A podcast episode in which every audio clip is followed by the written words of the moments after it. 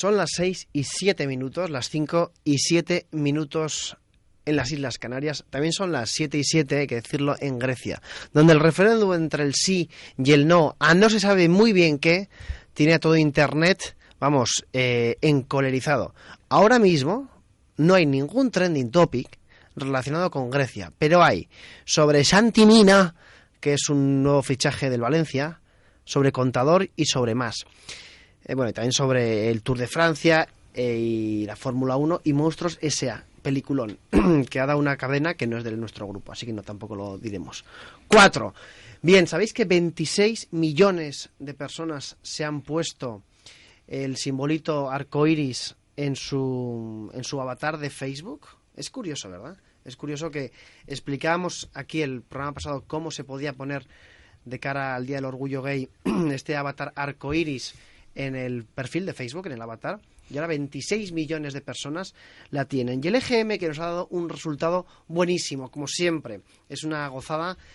Es una gozada hacer un programa como este tan participativo y en el que más, eh, cuando nos dan las notas, el EGM, que va por oleadas, como las mareas, nos da muy buenas notas.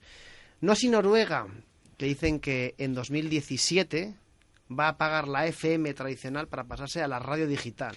Pero no, no nos iremos a Noruega. No nos iremos a Noruega ni a Grecia, que por cierto está haciendo una especie de crowdfunding para, para sacar al país adelante. Hoy tenemos un programa cargado de novedades, de muchísimas cosas. Han ocurrido esta semana en Internet, en las redes sociales, muchísimas cosas. Por ejemplo, que el algoritmo de Google Fotos, que etiqueta a gente así al azar, ha etiquetado a dos personas negras como si fueran gorilas. Y claro, el, el, la Twittersfera, la blogosfera, pues ha ardido, ¿no? ya obviamente han solucionado el tema. Es lo que pasa a veces cuando dejas que las máquinas hagan el trabajo de las personas. En Onda Cero, Internet en la Onda. Javier Abrego.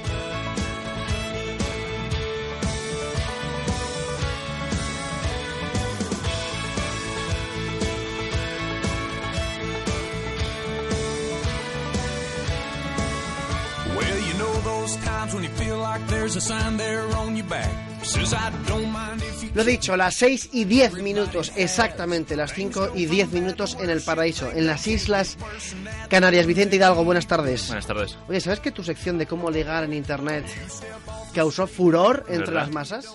¿Sí? Esperamos feedback. A ver qué Bueno, ya, si eso- los resultados, ¿no? Ya ha pasado, el EGM te ha dado buenos resultados. Hay que lo sepas. Qué alegría, qué ¿Eh? alegría. Alberto Bonilla, buenas tardes. Muy buenas tardes. ¿Cómo estás? Bien, bien, bien. ¿Por qué, ¿Por qué crees que no he dicho el Twitter de Vicente Hidalgo? Eh, porque lo vas a hacer al final, cuando ya nos saludes a todos. Eso es, se me ha olvidado, hay que decirlo, es arroba Vicente Hidalgo y el de Alberto Bonilla es a Bonilla Z, arroba a Bonilla Z. ¿Cómo estás? Muy bien, muy bien, muy bien. ¿Preparado para otra edición de Internet en la Onda que va a ser caucásicamente exhaustiva? Preparadísimo. Muy bien, así me gusta. David Gracia, buenas tardes. Hola, ¿qué tal? Muy buenas tardes. Oye, hoy tenemos protagonista en la Onda. Sí, vamos a tener una entrevista de televisión, además muy, muy, muy interesante, porque la semana que viene va a acabar Sin Identidad, la serie de Antena 3, y vamos a entrevistar hoy a su guionista, Manuel Ríos San Martín, y la verdad que va a ser una entrevista muy, muy, muy interesante. Muy Sabes que el, el libro de, de Manuel San Martín, de Manuel Río San Martín, Círculos, eh, debe ser la pera. ¿Por qué? Porque hemos comentado en Twitter hace pocos minutos que vamos a hablar de con Manuel Ríos y ya no sé cuántos tweets hablando del libro eh, de, de Círculos. Por cierto, el, el Twitter de David Gracia es arroba Arroba daf-gracia Gracias. Eso es. y el Twitter de Manuel Ríos es Arroba fantasma. arroba fantasma. La verdad que también luego hablaremos de la novela un poco más largo y tendido porque es muy, muy también muy recomendable.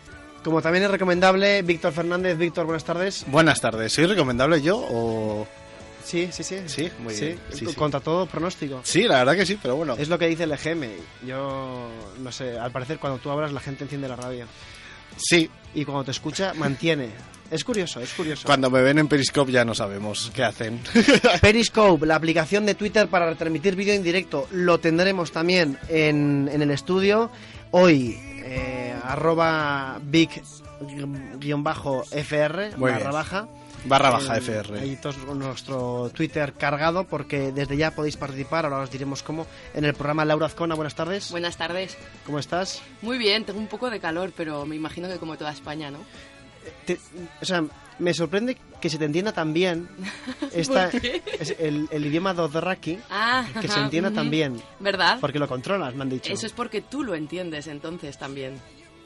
Hablaremos por, por qué los Dothraki eh, están. Y saludamos a mm, el que es el flamante fichaje de esta temporada, más allá de Vicente Hidalgo, que también es un gran fichaje, a Elena Villarreal. Elena, buenas tardes. ¿Qué tal? Buenas tardes. ¿Cómo estás? Muy bien, preparada para contaros un montón de curiosidades culturales. Bueno, Elena, hay que decir que también tienes Twitter. Recuérdanoslo, Elena, por favor. Arroba Elena Vilpe Elena Bill. o Elena Villarreal. Pero Elena con H, hay que decirlo. Sí, sí. Elena no me acuerdo H. de mi Twitter. Bueno, ¿y nos podría decir la contraseña del Twitter, de tu Twitter? Importante no dar las contraseñas. Elena Villarreal, eh, periodista como la copa de un pino, se incorpora a la disciplina de Internet en la onda.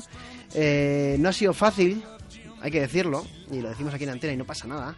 No ha sido fácil convencerla eh, para que venga al programa y por fin lo hemos conseguido. Hemos eh, pagado la cláusula de rescisión de Elena Villarreal y ya tenemos. Así que Elena, bienvenida. Muchas gracias. Y en el control técnico tenemos a, señores, Arturo Armendariz, que ha vuelto de sus vacaciones en King's Landing y por ahí. Le tenemos preparado. Eh, me ha dicho, y lo digo también aquí en la antena, oye, respecto a la música, ¿qué hacemos? Pues igual que siempre, respecto a la música, cualquier cosa. Eh, nuestro experto musical de Onda Cero y Europa FM, eh, Arturo Armendariz, que lleva a Europa FM a ser la emisora musical más escuchada del mundo mundial. Enhorabuena, porque Arturo tienes mucha labor en eso. Mucho swag. Sí, porque aparte se conoce que él mismo canta las canciones, por eso tiene tanta audiencia. O sea, no, es un poco una especie de Víctor Fernández, pero que canta bien. Bueno, oye, que yo canto bastante bien. No es cierto. Eh, son las seis y cuarto de la tarde, las cinco y cuarto en Canarias. Vamos a contaros en un breve sumario qué os vamos a contar en el programa de hoy. Participa a través de Twitter. Arroba Internet en Onda. On the other side of the street I knew stood a girl that looked like you. I guess that's deja vu, but I thought this can't be true, cause you moved to West LA or New York or Santa Fe or wherever to get away from me.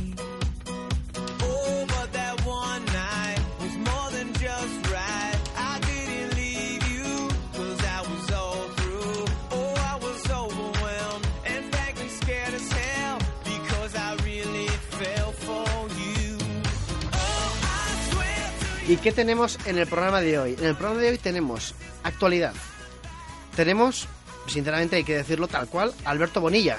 Porque me ha- me ha- no me has dicho de qué vamos a hablar porque es un secreto. Te lo he dicho y además me has dicho, me parece muy bien, o sea, pero, pero no me estabas escuchando para nada. Me has dicho un tema. Te he dicho, un, bueno, un tema que- con el que yo podría estar horas y horas, eh, hacer, bueno, Como ocupar es todo este programa. el apasionante mundo del mejillón de roca. Eh, Quirigua. Tenemos televisión, recordad, Manuel Ríos, guionista de Sin Identidad. Aquí tenemos mucho humor de la mano de, bueno, de Víctor Fernández y lo de que humor. nunca hablas de qué va mi sección. Em, son cuatro temporadas ya, Víctor. Llevamos cuatro temporadas juntos. Y Yo ya De hecho, es sido- nuestra relación más larga. Sí. O sea, quiero decir, del programa. ha sido en, en esta, en esta temporada en la que por fin me aprendió tu Twitter. Sí. Y ya cuando me aprendo tu Twitter, me dices que Twitter ya no es, que al ser mainstream Twitter, ya no mola tanto. Y hay que irse a eh, Snapchat. Snapchat, por ejemplo. Estás ¿no? muy traumatizado con Sí. el tema mainstream. Eso sí, tendremos eh, cultura y ocio de la mano de, de Elena, eh, Elena Villarreal, que nos trae una sección buenísima. Tendremos actualidad con Laura Azcona y tendremos, ya hemos dicho, televisión de la mano de David Gracia. Y ya, desde ya, podéis participar en el, en el programa, en directo. Estamos en directo, esto no es grabado, aquí no grabamos nada. Eh, lo intentamos en su día, pero borrar medio archivo de onda cero. No sabemos grabar y por eso hacemos todo en directo. El Twitter del programa es arroba internet en onda y el hashtag es en la onda. Si escribís un Twitter, tú que nos escuchas ahora mismo desde Matalascañas. Ya puedes coger tu Twitter, oír el programa y poner cualquier cosa seguida del hashtag en la onda, almohadilla en la onda, y la leeremos aquí en directo. Os esperamos a todos. Queremos saber de qué, de qué pie cojeáis, por ejemplo, y cuál es vuestra opinión sobre los temas que trataremos. Comenzamos. Internet en la onda. Onda Cero. Now love is all I got, I can't live. Love is all I got, only love in my life. Love is all. Love is all I got now. Love is all I got, I can't live. Love is all I got, only love in my life. Love is all.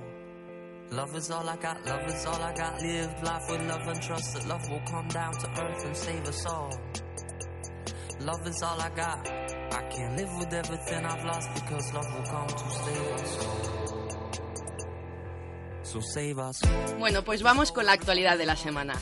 Un jugador destroza su mando tras fallar un penalti al FIFA y el futbolista le envía uno nuevo. Es que tenía muchas ganas de meter este corte otra vez. O sea, así sin sentido, ¿no? Vale, bien. A ver, eh, por favor, vamos a ver. Un tío estaba jugando al FIFA o al Pro. Evolution Soccer, cualquier juego de fútbol o de Mm. badminton al noruego, FIFA en concreto.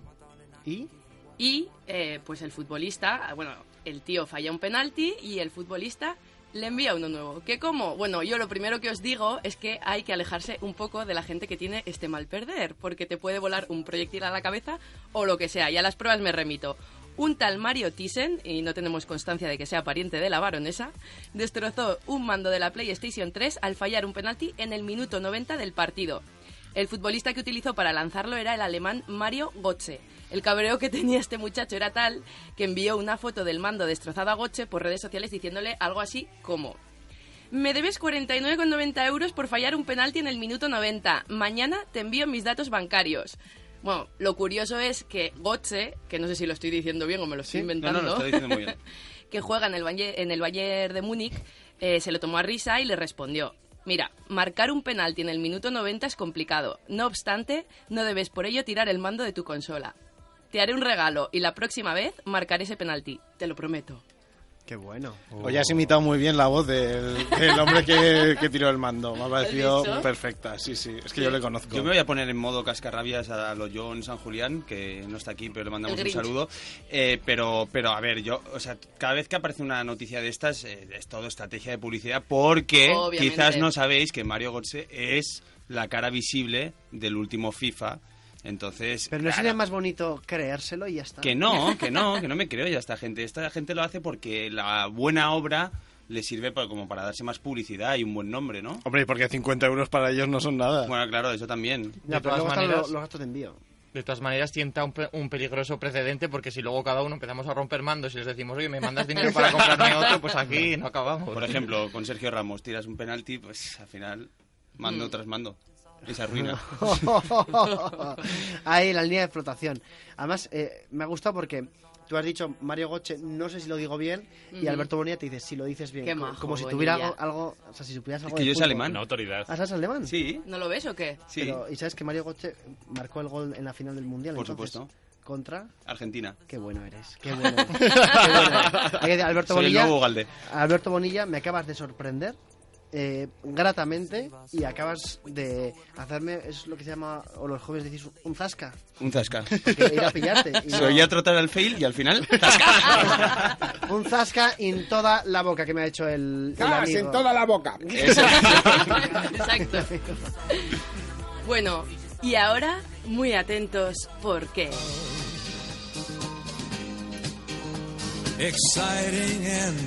ha nacido Binder, la papelera del amor. tenemos, tenemos el yin y el yang, tenemos el cielo y el infierno, tenemos Villa arriba y Villa abajo. Y ahora tenemos Tinder y Binder. O, como diría Javier Ábrego, Binder. ¿No? Claro. Era para que rimara. ¿sabes? Hay Bueno, que decir binder, es, es como se dice. Pues Claro. se diría Twinder y Binder. Pues muy bien. No. Sí. Bueno, ¿qué, ¿qué es Binder? Muchos lo han definido como la papelera del amor. Binder te, evita el mal trago de tener que dejar a alguien. ¿Cómo funciona? Bueno, pues muy sencillo. Introduces los datos de tu víctima, nombre, sexo y número de teléfono. Eliges de una lista el motivo para darle la patada. Por ejemplo, no eres tú, soy yo, o Víctor, no me gusta que me sigas a casa por la noche. Y bueno, Qué falsa eres. ya. Le estás diciendo que esta aplicación Mm. te permite romper con tu ex, bueno, con, con tu futura ex, entiendo. Pero me, me dejas de, de Stone. De Stone, bueno, el caso es que cuando eliges a tu víctima, eliges el motivo y se lo envías, sucede una magia que consiste en que la aplicación envía un mensaje de texto y una llamada de voz pregrabada, tipo locuendo, me imagino, que le da la noticia, según he leído, de la manera más áspera e insultante posible. Vamos a escuchar un ejemplo. Your boyfriend doesn't love you anymore. He hates your face. He thinks you're a bore. In fact, he is sick in his mouth whenever he sees you around. Tenemos a Javier Abrego abanicándose Sí. con folios. Sí, porque eh, yo jamás lo haría de esa manera, pero bueno, si tienes 15, 16, 17 años que son rupturas muy traumáticas. Eh, yo insisto, en mi época no había telefoninos ni nada de esto, pero eh, esto te puede solucionar la papeleta, ¿no? Sí, Hombre, pero es que si te llama alguien para dejarte cantando así, dices, bueno, mira, casi que le dejo yo porque no merece la pena. ¿Tú dirías que se oye total fail cuando alguien hace esto, Víctor Fernández? Cuando alguien canta en directo, no, cantar en directo siempre es gloria. No, pero para que la audiencia, eh, la audiencia que nos está escuchando, que todavía nos sigue escuchando, se aclare. Te bajas una aplicación llamada Binder, escrita Binder con B de borreguismo. Te bajas Binder y desde Binder puedes poner los datos de tu víctima y eh, en la misma aplicación le va a enviar un mensaje de texto, incluso una llamada pregrabada, para que eh, para cortar con ella. También podría ser, eh, no sé cómo decirte, para decirle que baje a comprar el pan, ¿no? Pero bueno. mm, Oye, eh, que no, que se acabó, que lo dejamos y tal, ¿no? Es, esa es la gracia. Pero para eso ya está Facebook, el cambiar el estado de en una relación a soltero y ya está, ¿no? Por- Por eso ya te has por enterado. Ay, pero eso es como muy mainstream. Es muy impersonal. Sí, hombre, es muy impersonal el mandar un mensaje de texto. El, o sea, hay que quedar en un sitio. o sea, pa- tú, por Público, ejemplo, siempre eso. sin cuchillos. Tú, Vicente, y algo. Si tuvieras que dejar a, a tu actual pareja, que no lo vas a hacer en ningún aspecto, pero si tuvieras que hacerlo, ¿cómo sería? O sea, ¿qué, qué, qué herramientas utilizarías? Pues probablemente Binder sería una, una de las opciones, pero creo que buscaría algo más algo más musical. Algo, algo que te- algo, por ejemplo, que te pudiera que te dejara grabar el mensaje pero con música a la vez. Pero Una bueno, especie- este una especie de le- versión. Te deja cantarlo. Ya. Pero no, no- y- o sea, no contemplamos la hora de llamar por teléfono y tal, no. O, quedar en un... La hora no influye en cualquier momento, eso puede pasar en cualquier hora. Por cierto, eh, ya tenemos los primeros tweets de, de nuestra audiencia. Oye, nos dicen, eh, nos dicen que nos cambiemos el logo, por cierto. Tenemos el logo de nuestro Twitter con el logo antiguo de Onda Cero. Y nos dice también Pérez López, nos dice que ya era hora de que volvierais. Como las golondrinas nunca faltan en verano. Amunt. Amunt. ¿Cómo, cómo, cómo? Amunt. No, a ver, que esto es en valenciano o en catalán, en valenciano entiendo, ¿no? Eh, Amunt será valenciano. sí. Amunt, nois y noyes. ¿Qué significa eso? Arriba, chicos y chicas. Bueno, Venga, bueno. a tope, venga. Pere, te queremos A tope la chavalada. A tope. ¿eh? Tenemos a, a Daniel también, que bueno, este lo dice en euskera, dice Gora Internet en la onda around the world. O sea, que es, es, eh, curioso. Tenemos a Francisco Javier, que dice eh, que promete dar guerra este año. No, promete no dar guerra este año. Recordad, amigos, que podéis participar en nuestro Twitter con el hashtag en la onda. Y desde ahí iremos leyendo todos vuestros comentarios. Bueno, más cosas. Gracias a Portaltic hemos sabido cuánto dinero nos cuesta cargar el móvil. Bueno, seguro que más de uno de vosotros os, han echado la bronca por dejaros el cargador puesto en el enchufe, ¿sí o no? Sí. ¿Sí? Sí, sí. Bueno, o sois vosotros mismos los que perseguís a aquellos pobres despistados que olvidan desenchufarlo. Se nota un poco de qué bando estoy, ¿no? Sí. Sí, sí.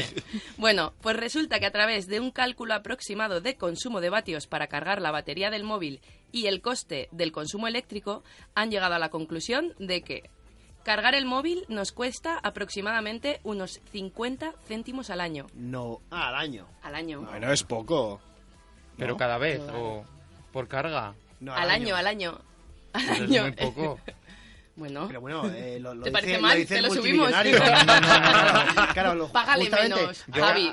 Acabas de renovar tu contrato con Onda Cero, ya que eres el Sergio Ramos del equipo, ¿no? Claro, 50 céntimos no es nada, pero oye, 50 céntimos te da para comprarte, según Zapatero, un café. ¿Mm? Bueno, dejar además el cargador enchufado, que esto es lo mítico por lo que igual nos riñen o lo que sea, eh, cuesta 15 céntimos al año. Y dejar el móvil cargándose con la batería al 100%, que esto también es muy típico, es lo más caro. Cuesta 63 céntimos al año. Claro, pero eso es depende, ¿no? Cuánto tiempo lo dejes al 100%. Porque si lo dejas tres días será más. Sí. Sí. Y, por cierto, hay- ¿Quieres hacer la cuenta? No.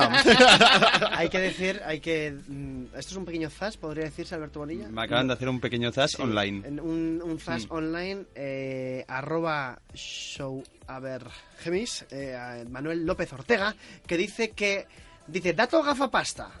Ya empezamos, ¿no? Dato gafapasta. Goche, el futbolista que hemos hablado antes, el del mando, no es la nueva cara del FIFA.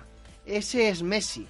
De hecho, ha descubierto Alberto Bonilla que Goche Es la, es la, bueno, la nueva cara o antigua del 2015 de eh, el eterno rival del FIFA, el Pro Evolution, Pro Evolution Soccer. A lo que Manuel añade, dice, lo sé, soy odioso. No, Sí. no lo eres. Sí, no, sí. no lo eres. Sí, sí que lo eres, Manuel. No lo eres, eh, no lo eres. Y el mundo de Soco dice, que oyen mis oídos los guapos y guapas de Internet en la onda, es decir, vosotros.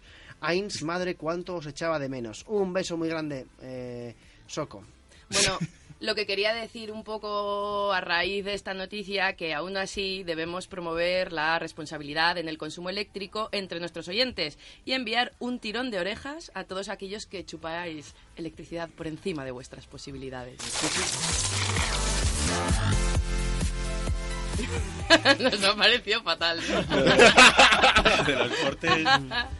Bueno, entonces, eh, digamos que si hacemos este tipo de prácticas, al año podríamos perder un euro y pico. ¿no? Un euro y 23 céntimos aproximadamente, en extra electricidad. Que si lo sumamos a todos los españoles, podríamos pagar la fianza de Lola Flores. Sois muy ¿Quién es. Lola Flores? Llegamos Lola tarde Flores, ya. No sabemos Flores. quién es. Lola Flores ahora mismo, o sea, ahora mismo lo que queda de Lola Flores No, pero, pero, pero, pero, sois muy jóvenes. Lola Ya, ya, Flores no. dijo, chica de español me da No, no, 100 tú te pesetas". referías a Isabel Pantoja, ahora no disimules. No, Isabel Pantoja nos daría para, para recabar unos 40 millones y eh, hacerle, pues eso, una celda más bonita, porque al parecer tiene privilegios. o pagarle la depilación facial. Alberto Bonilla, Making Friends. La escalada de violencia en Internet en la onda va subiendo eh, cuando son las seis y media, las cinco y media en Canarias.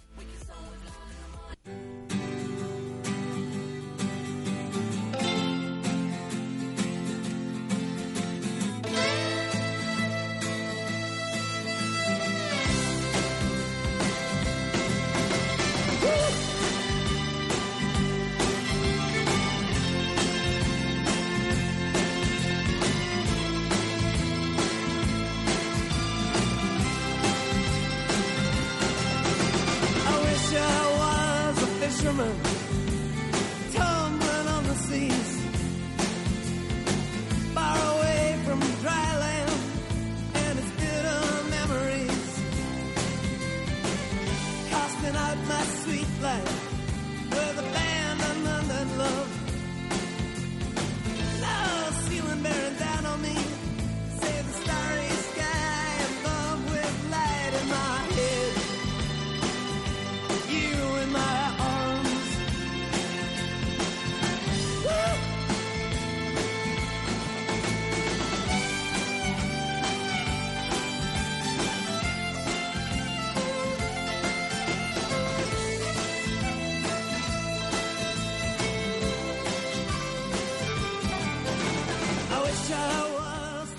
más cosas. Un parado británico crea Brumi, el Airbnb para alquilar una habitación por horas. Y, wait, antes de que me tiréis al foso de los leones, que esto de alquilar habitaciones por horas, os lo, os lo cuento, ¿eh, Víctor? Os lo cuento. Ya, no me había hecho ni dar cuenta, fíjate. Ya, ya, ya, ya. Yo tampoco. Bueno, no, ya yo por si acaso me adelanto por la izquierda. En principio, y según se especifica en su web, la APP alquila espacios como, y abro comillas, un lugar más agradable en el que trabajar que te costará menos. Ahora bien, el responsable de comunicación de la APP también ha dicho que se trata de alquilar el espacio para momentos puntuales, y cierro comillas, y que el propietario y el arrendatario son los que acuerdan con qué fines. Ahora bien, si alquilamos a alguien una habitación para algo y luego la utilizan para otra cosa, Brumi ya ha dicho que ellos no se hacen responsables, que te atienden por chat para ayudarte, pero que se lavan las manos. Por ahora parece ser que solo está disponible en Londres y según dicen puedes alquilar hasta un baño, por ejemplo, para una sesión de belleza puntual. Muy bien.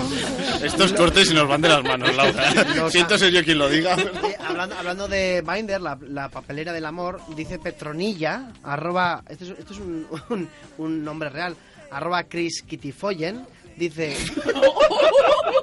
se llama así, yo no sé. Ar- eh, Petronila dice, oye, que no encontramos el Binder, la papelera del amor, en la App Store. Ah, eso te pasa por tener un teléfono de ricos, Petronila. Es que los, los que tenéis iPhone, pues las aplicaciones las tiene que aprobar Steve Jobs desde el más allá, entonces no... Bueno, es que tú tienes Windows Phone, me parece, que eso hay que decirlo. yo- ¿no? yo- No, no, eso hay que Eso es decirlo. muy hipster. Bueno, mm, Perdón, bueno, luego vamos con eso que me has llamado. no, no, es que me alegra mucho que hayas mencionado el tema del más allá, porque os quería comentar una última noticia. Una startup española convierte las cenizas de los fallecidos en objetos artísticos y conectados. Os lo cuento.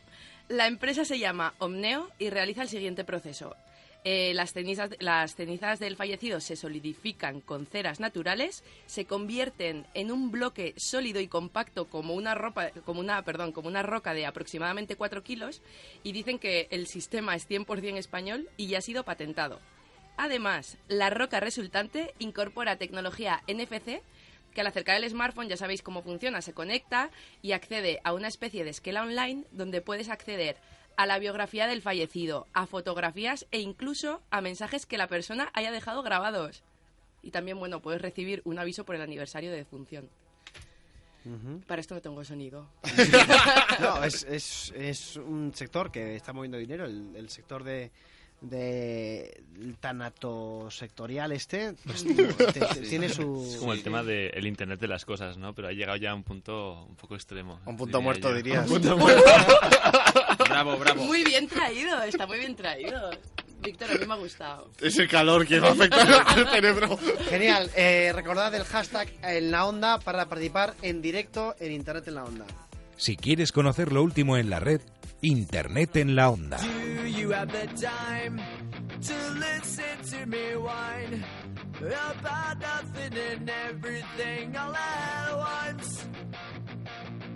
I am one of those melodramatic fools, neurotic to the bone, no doubt about it.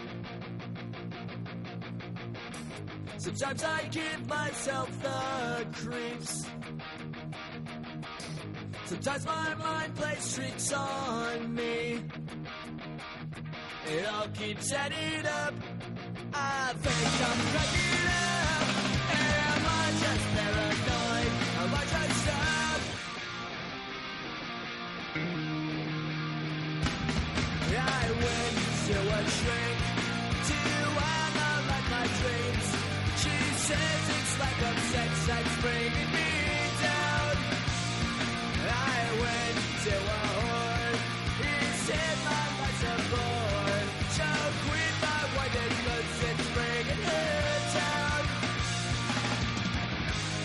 Eh, arroba Fernando461 está escu- eh, mandándonos citas y fotos muy, muy chulas, muy cañeras. Gracias, arroba Fernando461. Y Manuel López sigue dándole caña a Bonilla y por cierto nos dice Está bien, está bien eso. Eso siempre está bien. que cuando pronunciemos su, avat, su nick, digamos Sowaber.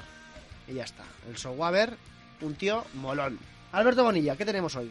Eh, pues la sección que va sobre mí, ¿no? Que es lo que has anunciado al principio del programa. Voy a hablar sobre mí y de mi libro. Bueno, no. eh, hoy vamos a hablar, eh, como el año pasado, pero yo creo que este año ha sido el boom de las plataformas musicales de, en streaming, ¿no? Como eh, gracias al nacimiento de Apple Music, pues este año ha sido como el año grande de la competición y también a la aparición de otras plataformas como Tidal, Tidal en la que están eh, agrupados un montón de artistas importantes y buenísimos que no escucho nunca eh, y que, bueno, están ejerciendo presión en todo el ¿Como mundo quién? de...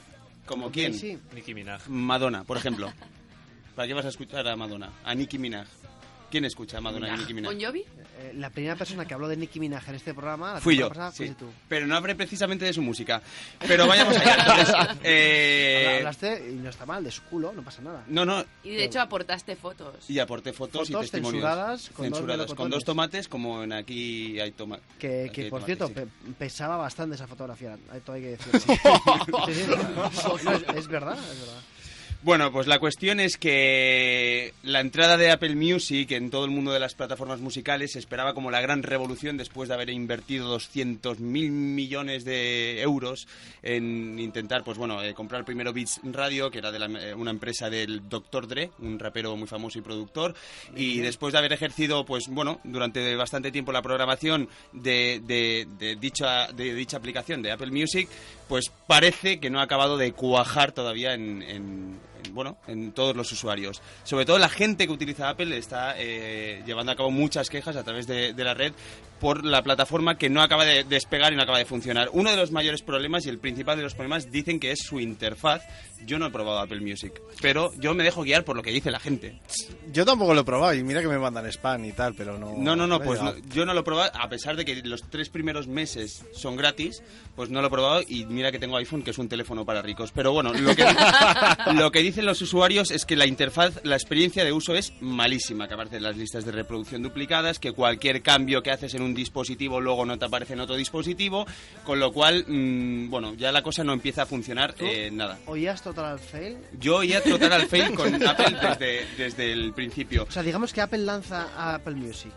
eh, hace una presentación de estas heterofléxicas que hacen ellos tan sumamente guays, pero el- la masa de usuarios opina que es un total fail, o sea, un Sí, fracaso absoluto. Eso es, y mira que la gente ha estado respetando los primeros días. Bueno, pues se entiende que una aplicación que se lanza, pues los primeros días hay que darle como un poco una tregua, ¿no? Y, y probar y intentar también hacer eh, utilizar el feedback para transmitirle a Apple que algunas cosas no funcionaban, pero a día de hoy siguen sin funcionar muchas cosas. Eh, por ejemplo, faltan canciones y artistas súper importantes. Bueno, está. Taylor Swift. Está Taylor Swift, que hablaremos ahora a continuación sobre ello, que también trajo bastante cola, pero mm, faltan canciones de artistas y es una de las cosas que mm, los usuarios más han, han transmitido de lo que se han quejado, que por ejemplo una búsqueda en Spotify encuentras a cualquiera, puedes encontrar al Fari, por ejemplo, y en cambio en, en Apple Music, pues no sé si está el Fari, pero, pero, pero no- otros artistas no están. Yo lo que tengo miedo es que en Spotify creen un perfil con todas las veces que he cantado yo aquí en Internet en la onda, que como hay de todo allí, sin criterio, Has, sin cantado- Spotify. has cantado dos veces únicamente. ¿eh? No, no, dos esta temporada.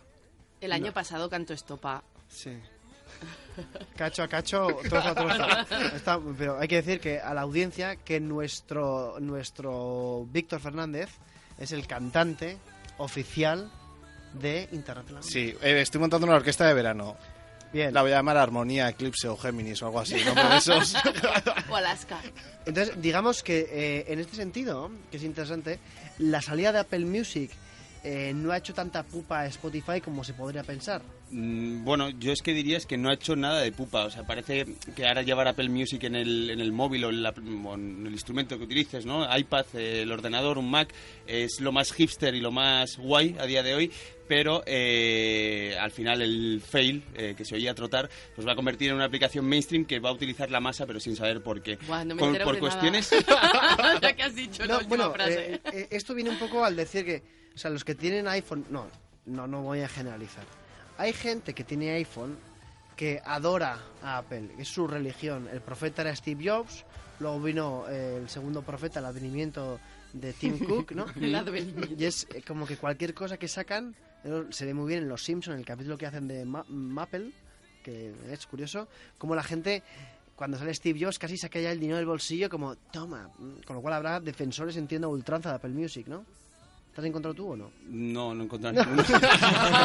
no me digas. No, a ver, o sea, si yo hago una sección como para criticar Apple Music y te digo que hay un montón de gente a favor de Apple Music, pues... se me ha Vamos, ido que no los has buscado. la sección. No, pero bueno, quiero decir... No he ido a contrastar nada.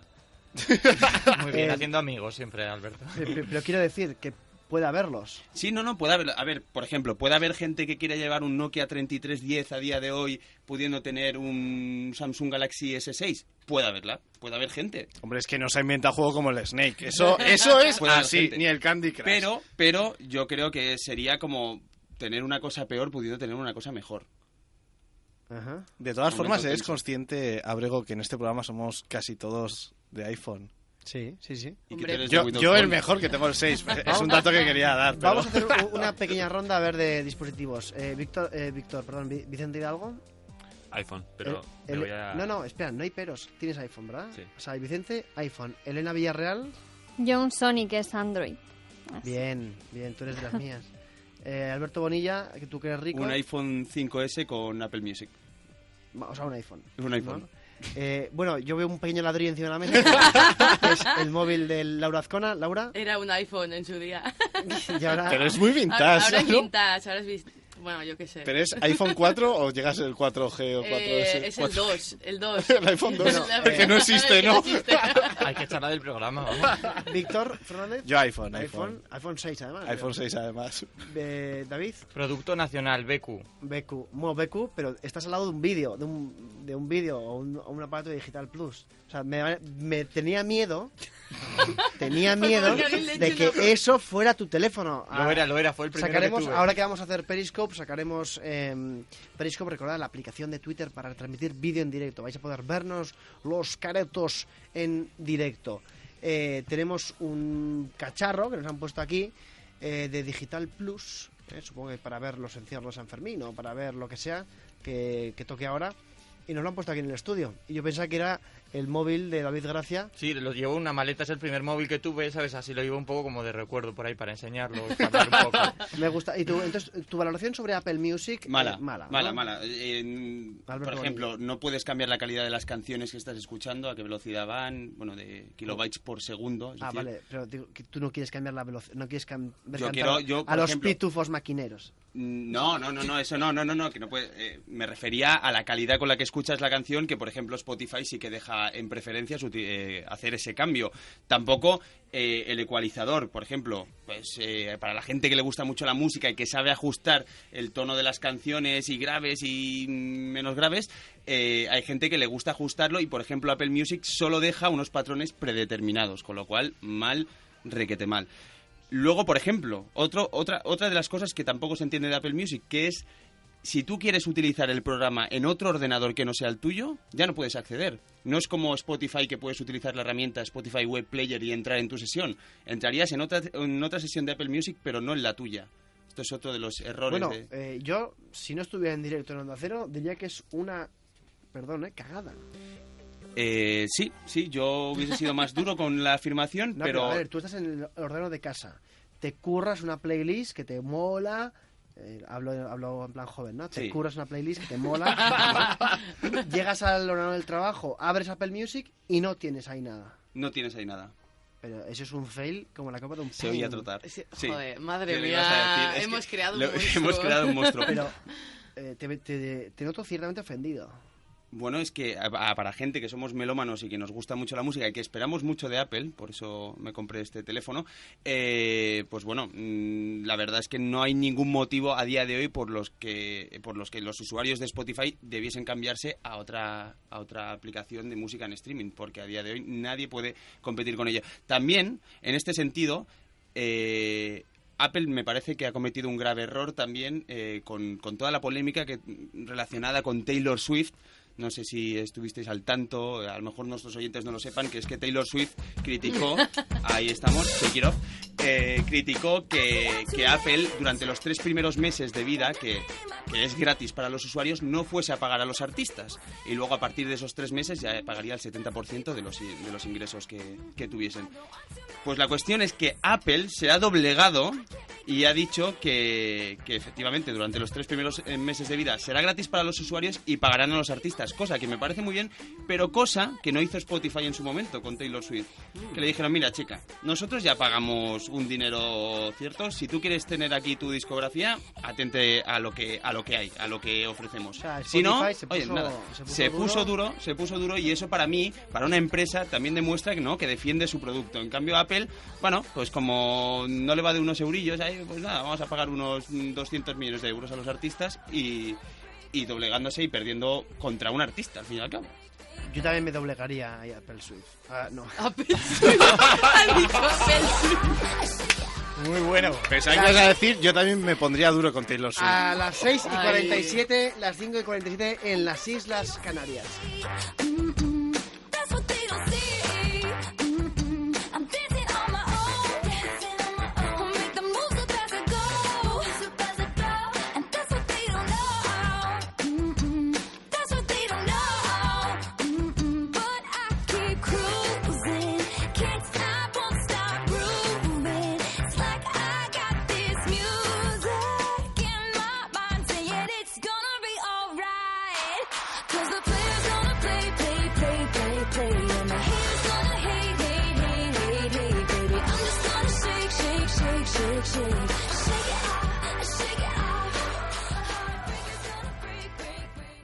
Internet en la onda. Todas las novedades del mundo online.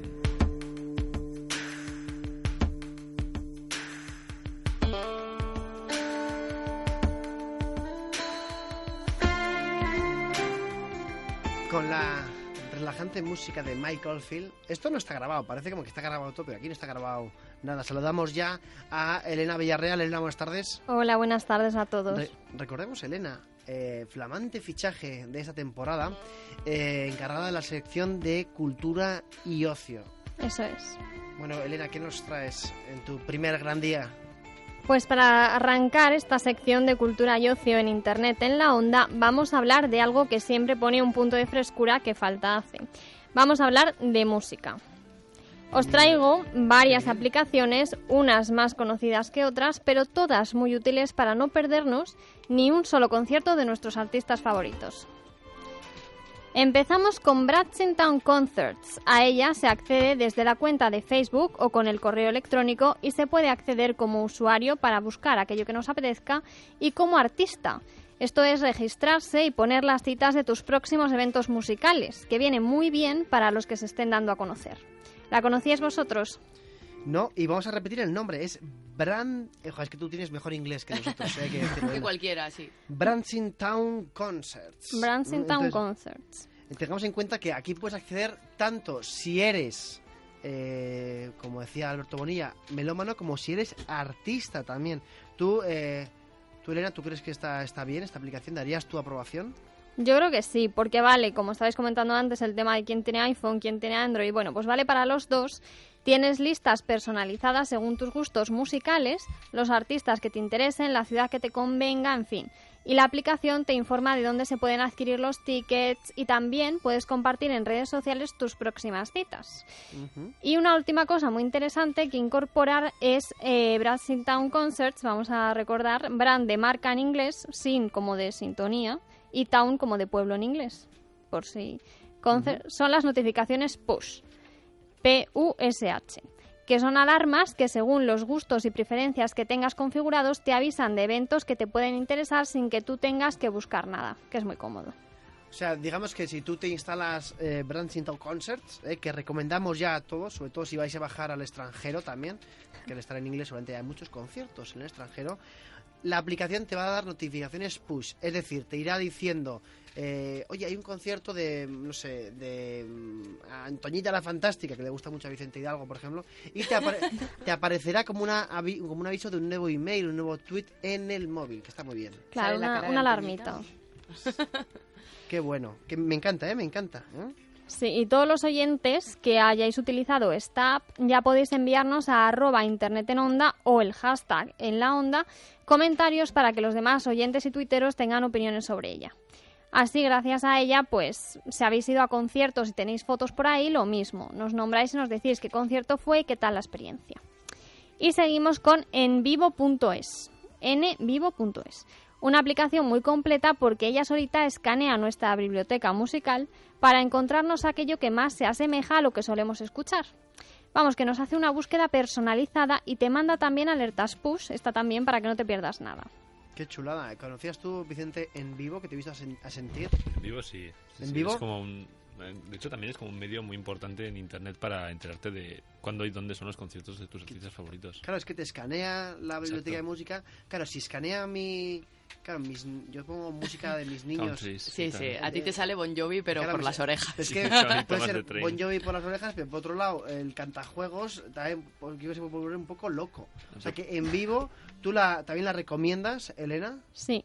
Hombre, igual te parece un poco invasivo que se metan ahí en tu biblioteca, pero bueno, también está bien, oye, que... Hombre, también mola tener una biblioteca, ¿no? Claro. Es como, oye, han accedido a mi bi- biblioteca. Por favor, Sebastián. Por favor, pasa, tráigale- siéntate en el sofá, fuma de una pipa y léete un libro. Qué bueno. Genial. Nos ha gustado, ¿no? Además nos informa de los festivales más próximos y ahora que en julio hay muchísimos, pues si no la conocíais no esperéis más para echarle un vistazo. También se accede a través de Facebook y es compatible igual con iPhone y Android.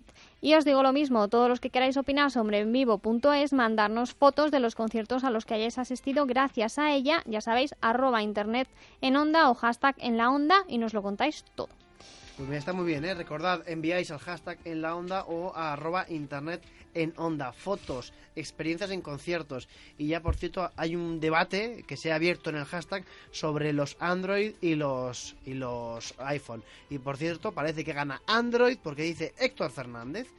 Dice 800 euros de móvil de iPhone y no te permite hacer nada. Vaya sablazo. Viva Android y el software libre, jaja, pone. ¿eh? Entonces, bueno, pues eh, Héctor Fernández, si tienes Android, en vivo te escanearía tu eh, biblioteca musical y te recomendará los artistas. Pero háblanos de esta nueva que a mí me gusta mucho. Se llama Songkick Concerts también, Elena. Sí, Songkick Concerts. Otra app que nos escanea el contenido de nuestra biblioteca personal también, de la cuenta de Google. Y nos facilita la información nueva de nuestras bandas preferidas y nuestros artistas favoritos. Nos dice lugar y fecha de los conciertos, donde podemos comprar los tickets, de todo. ¿Os sonaba esta? ¿No? ¿Esta eh, la conocíais? A mí no, No, me suena de no. nada. No, no la verdad. Estás trayendo novedades frescas e interesantes. Por cierto, en el hashtag ya hay gente compartiendo fotos de, de conciertos. Qué chulo, qué chulo. No, sé- no entiendo no sé la- los grupos que son, pero muy bien. Esto es, esto es lo que mola. Pues muy bien, Sí. chicos. Además, una de las mayores genialidades de esta aplicación de Songking Concerts es su sincronización con Google Calendar. De esta manera podemos organizar nuestro propio calendario de conciertos. También nos permite compartir nuestras experiencias con amigos mediante Facebook y Twitter. Igual vale para iPhone y Android, así que no hay que pelearse. Y se accede con la cuenta de Facebook. ¿Qué os parece tener vuestro propio calendario personalizado para no perderos nada? Víctor, A mí, no, iba a decir, además yo soy muy de Google Calendar, me Sí, gusta mucho. Yo no sí, lo, lo uso mucho. Nada, absolutamente no. no, yo no. sí, yo sí. Tengo pagar acreedores y me voy poniendo Perseguir a la moza de hoy. bastantes últimamente. Qué buena. Fundar Géminis. Sí, Qué bueno. sí. Eh, Fundar Géminis. mi Géminis, orquesta. Eclipse, La ¿no? orquesta, Sí, sí. y luego lo de seguir a la gente, pues también. Eh, hoy tal va no sé dónde, tal. Entonces, Te pones eh, follow para disimular, ¿no? Para que no sepan si es en Twitter o hasta la puerta de casa. Sí, y, y fijo- finjo encuentros casuales. Pero claro, lo que dice Elena, lo que dice Elena de que Son Kick Concert se sincroniza con tu Google Calendar, si tú vas a ir al concierto de Justin Bieber que da en, en Bollos de Sasamón, Yes. en breve, eh, podrá decirte Son King Concerts, eh, bien pronunciado, como, lo- como lo dice Elena, no como lo digo yo, cuándo es, cuándo puedes comprar los tickets, cuándo tienes que, pues supongo que tendrás que depilarte para el concierto de Justin o... Suelo ir depilado, pero sí. ¿El qué? Eh, Comprar relleno para el paquete Hola, que le gusta mucho a Justin. Eh, oye, y mm, háblanos de la siguiente también, porque estás trayendo un elenco de aplicaciones muy útiles, Elena, pero la siguiente me ha dejado muy, muy loco. Sí, es Jambase, que es válida también para iPhone y Android, yo todo para intentar evitar aquí el debate, y nos permite buscar por países, ciudades, artistas y fechas. También permite transferir el listado de artistas de la biblioteca musical del teléfono móvil a la lista My Artist de la app. Ajá. Proporciona además información sobre diversos artistas, su biografía y discografía, fotos de conciertos y permite descubrir nuevas bandas según las preferencias de género musical, por ejemplo. Qué buena, qué buena. Y la siguiente, eh, On Tour. OnTour, una app que no requiere cuenta de acceso. Qué buena. O sea, que esto está bien porque a lo mejor no tienes ninguna red social porque no te apetece, porque piensas que es para cotillear o por cualquier cosa y esta no hace falta. Directamente puedes entrar y buscar la música que más te gusta y los conciertos a los que te apetezca asistir. También te hace recomendaciones según tus gustos para que conozcas nueva música. O sea, que aparte pues tiene como esa autonomía. Puedes añadir eventos manualmente a tu calendario y te permite compartir con tus amigos todo lo relativo a los conciertos en la propia aplicación. OnTour es una aplicación para Android, está así, y si la utilizáis igual los oyentes, pues nos lo contáis. Y ya para terminar, la última, ¿vale? Ya he dicho muchas, así que ya la última. Pero muy buena, ¿eh? O sea, esta de, de On Tour me ha gustado mucho, ¿eh? Y la de Jambase también. ¿Cómo se nota que eres andro, Androneir? O ¿Cómo se dice? Pero como Believer, pero... Androider. Androider. O- o- ojo a esta, ojo a esta que comenta Elena, que la siguiente, eh, esta en concreto a ti, Víctor, te va a dejar también muy, muy para allá. Picueto. La última, Jigbeat, que analiza la música que tienes guardada en el móvil y te avisa si esos artistas o grupos van a actuar próximamente cerca de ti. Y tú puedes entrar en ella y buscar aquello que más te interese en función del lugar, recibir notificaciones cuando se acerca la fecha, comprar las entradas desde el portal de la app y además dispone de un widget de escritorio para un acceso muy sencillo. Supongo que todo el mundo sabe lo que es un widget, ¿no? Esto que sale en el móvil así como una almohadillita. Vale. Y Yo Gbeat también es válida solo para Android, ¿vale? También. Y ya sabéis, arroba internet en onda o el hashtag en la onda y queremos fotos de todo aquello a la que ya has asistido gracias a ella. Genial. Eh, Elena, muchísimas gracias por estas aplicaciones. Eh, por cierto, a la vuelta del boletín comentaremos eh, una cosa muy chula de la Casa Encendida de Madrid. Porque Elena, claro, Elena, aparte de ser periodista de Onda Cero, también se recorre todos los festivales y eventos que tenemos en la capital y nos traerá todas las, las, las novedades. Elena, muchas gracias. Muchas gracias. Eh, seguimos eh, en Internet en la Onda. Es decir, que me he quedado un poco con esta de Jigbeat, me he quedado un poco como. Tengo como demasiada información que procesar, pero bueno, lo haremos. Cada vez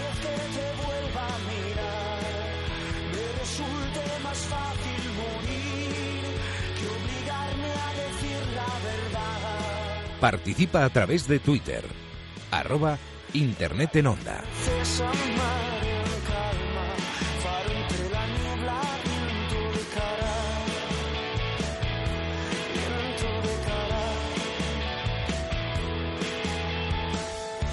La luna se asoma y parece de plata. Y con Super Submarina eh, Subversiva, nos vamos ahora al boletín informativo. Os dejamos con todas las novedades sobre Grecia y el referéndum. Después del boletín, o boleto, como le llamamos aquí, los guays de la radio, vendremos con más internet, con más onda y con la entrevista a Manuel Ríos. No os lo perdáis.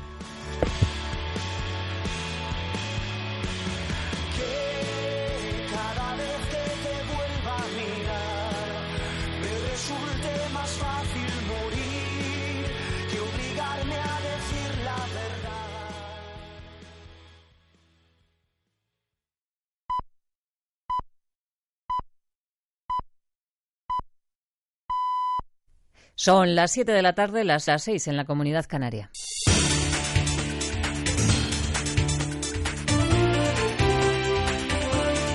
Noticias en Onda Cero.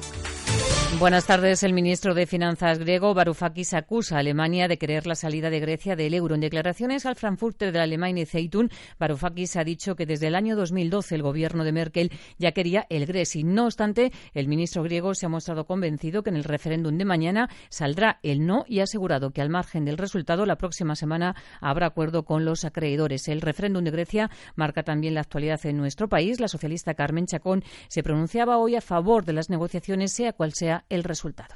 Tenemos muy claro que queremos a Grecia dentro del euro y dentro de las reglas del euro, pero también una Europa en la que quepa Grecia, porque aquí lo peor de todo es que quien está sufriendo es el pueblo griego, que con toda seguridad no tiene ninguna culpa de que los gobiernos no sean capaces de ponerse de acuerdo. ¿Qué es lo que tienen que hacer? Llegar a un acuerdo. Espero que sigan en la mesa de negociaciones y pase lo que pase en el referéndum, vuelvan a la mesa de negociaciones. Desde el Partido Popular, su número 3, Fernando Martínez Maillo, ha alertado que los populismos llevan a la pobreza. Ha puesto como ejemplo el gobierno de Chipras y lo que está pasando en Grecia y ha criticado a los socialistas por formar alianzas con los populistas. El Partido Socialista utiliza a los partidos populistas para llegar al poder en contra de lo que habían dicho que no harían de manera reiterada. Y esos mismos partidos populistas son precisamente los que están llevando a los griegos al sufrimiento y al desastre y a la pobreza, porque el populismo y socialismo son las dos caras de la misma moneda. El que se ha mostrado claramente en favor del referéndum ha sido el líder de Podemos, Pablo Iglesias, que considera que el gobierno de Siriza está dando un ejemplo de democracia.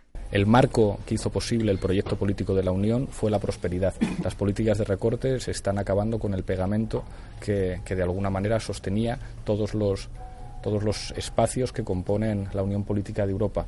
Creo que el domingo es muy importante el éxito del no porque eso nos acercará más a la recuperación de la democracia en Europa. La policía ha desarticulado un laboratorio de cocaína en una finca de la Sierra de Madrid. En la operación se han incautado 22 kilos de droga y más de 100 litros de disolvente. Concha Cerdán. En las primeras averiguaciones, los agentes han descubierto que varios componentes de una organización colombiana habían trasladado a este lugar una gran suma de sustancias químicas para elaborar la droga. Los narcotraficantes contaban también con varios centros de operaciones situados en la capital madrileña, donde llevaban a cabo sus reuniones para la distribución de la cocaína. Las pretensiones de la organización de llegar a más puntos de España fracasaron gracias a la intervención que han efectuado los agentes sobre los narcos antes de llegar a su destino. Nos lo cuenta María Bullo, portavoz de la Policía Nacional. Avanzadas las indagaciones, los agentes tuvieron conocimiento de que dos miembros de esta red iban a realizar un viaje hasta Barcelona para hacer acopio de una entrega de cocaína base.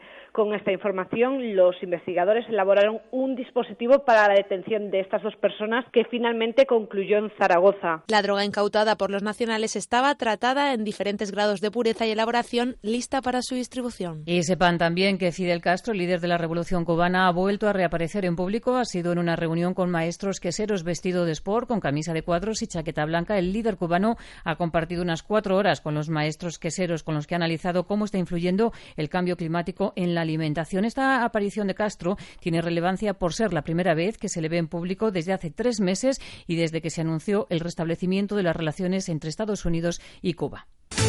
A actualidad del deporte, Ignacio Paramio. Conectamos con Wimbledon para saber la última hora de los tenistas españoles. Enviado especial de Onda Cero, Jesús López. Tomás Verdich está ganando el partido de momento ante Pablo Andújar. Dos sets a uno para el eh, checo. En el eh, cuarto set está el español perdiendo 2 a 1 con un break de desventaja. Antes había conseguido la victoria la española Garbiñe Muguruza ante la décima del mundo, Angelique Kerber, en tres sets. Y Roberto Bautista Agut también consiguió meterse en cuarta ronda al ganar a Basilashvili y jugará el próximo lunes contra Roger Federer. En la primera etapa del Tour de Francia, Rohan Dennis se impuso en la contrarreloj y se convierte en el primer líder de la ronda francesa. Le siguen Tony Martin y Fabián Cancelara. El primer español fue Jonathan Castro Viejo, que acabó sexto a 23 segundos. Escuchamos sus impresiones al finalizar la etapa. Bueno, la verdad que ha sido una cosa tan complicadilla, ¿no? Con el, con el calor también que está haciendo aquí en Holanda y, y el recorrido que bueno parecía que no tenía mucha complicación no por ser calles eh, muy anchas pero bueno luego con el vallado se ha estrechado un poquito. Y bueno esta primera crono pues mira no era para mí un objetivo pero bueno ya que estaba aquí el primer día pues se ha podido disputar pero bueno los objetivos todavía no han, no han llegado en Fórmula 1, Luis Hamilton se hizo con la pole en el Gran Premio de Gran Bretaña, Carlos Sainz fue octavo, Fernando Alonso decimoséptimo y Roberto Meri último. Finalmente, Fernando Alonso no ha sido sancionado pese a haber usado en la clasificación un neumático de su compañero Jenson Button. En fútbol está en juego la final del Europeo Femenino Sub-17 en el que España vence a Suiza por 2 a 0 y en Barcelona comenzó el plazo de entrega de firmas de los precandidatos. Alfredo Martínez. El plazo que expira a las nueve de la noche. El primero en desfilar es Joan Laporta, que anuncia que trae 4.807 firmas. Hay que tener en cuenta que el corte son 2.534, pero aquellas que tengan el DNI caducado o duplicidad de firmas quedan invalidadas. Pasará el corte Joan Laporta. Quien no lo pasará es eh, Jordi Ferré, del grupo Seguiment FC Barça, que dice tener 2.033 que va a consignar ante un notario. Tampoco pasa el corte Jordi Mayó, que iba hoy a presentar a Michael Laudrup, pero finalmente no ha reunido las firmas suficientes. A las siete y media esperamos al grupo Seguiment. Atención porque este es el grupo que dice tener las 2.534 muy justas y que podría quedar fuera por el corte. Parece que pasan definitivamente Freixa, Benedito, que lo harán a las nueve menos cuarto entregando sus firmas. Atención, Bartomeu, que se apunta que está cerca de las 9.000, que serían los siete precandidatos que han estado recogiendo firmas en los últimos días. Además, el Valencia hizo oficial el fichaje de Santi Mina y esta noche se juega la final de la Copa América entre Chile y Argentina. Y en la NBA, la Marcus Aldrich ha fichado por los San Antonio Spurs por cuatro años a cambio de 80 millones de dólares. Más noticias en Onda Cero cuando sean las 8 de la tarde, las 7 en la Comunidad Canaria.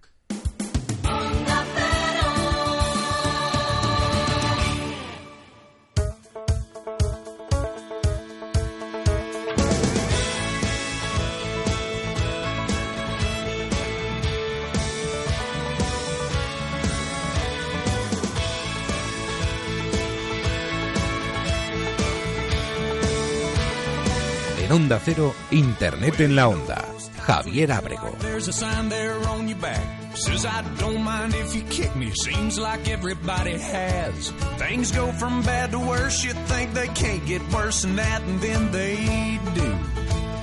Víctor Fernández, o sea, ¿cuántas veces has oído esta sintonía? Pues creo que 283,5, porque un día me quedé dormido. En cuatro temporadas es lo lógico. Sí. ¿Sabrías cantarla? Es que me falla ¿Sabrías el idioma. ¿Sabrías cantarla? Tararear como mucho. ¿Cómo sería el tarareo?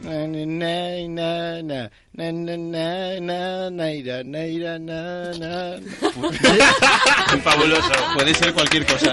Ritmos africanos en Internet en la Onda cuando son las 7 y 7 minutos, las 6 y 7 minutos en las Islas Canarias. Ha sido más un poco nananeo, pero bueno, para la que viene. Tú sabes que lo que estamos haciendo es recopilar una lista en Spotify que no en Apple Music con tus cancioncitas y te las pondremos al final de temporada. Me lo sospechaba. También digo que podía haber cantado Super Submarina, que es un grupazo que me encanta, ¿eh?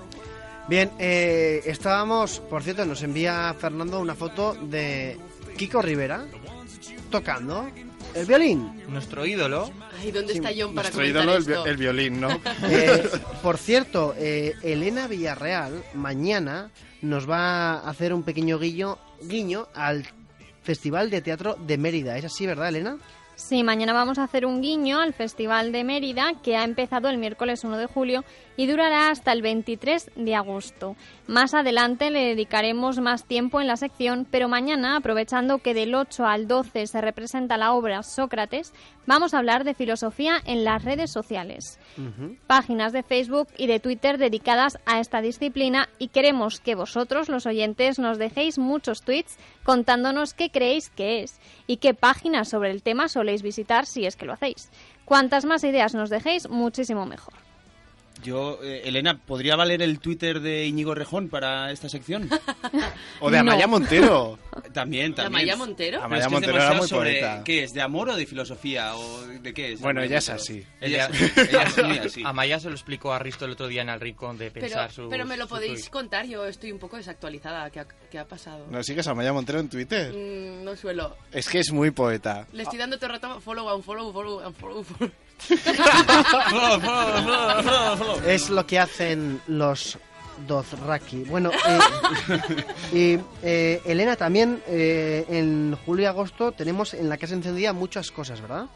Sí, hay múltiples actividades de cine, teatro, exposiciones y además muchas de ellas son al aire libre, en la terraza. Así que no podéis faltar, los oyentes, hoy sábado a las 10 de la noche a la proyección de Under the Skin con la gran Scarlett Johansson, que yo soy una gran fan. Y si Yo vais, también. pues testimonios al Twitter, porfa, que lo queremos saber.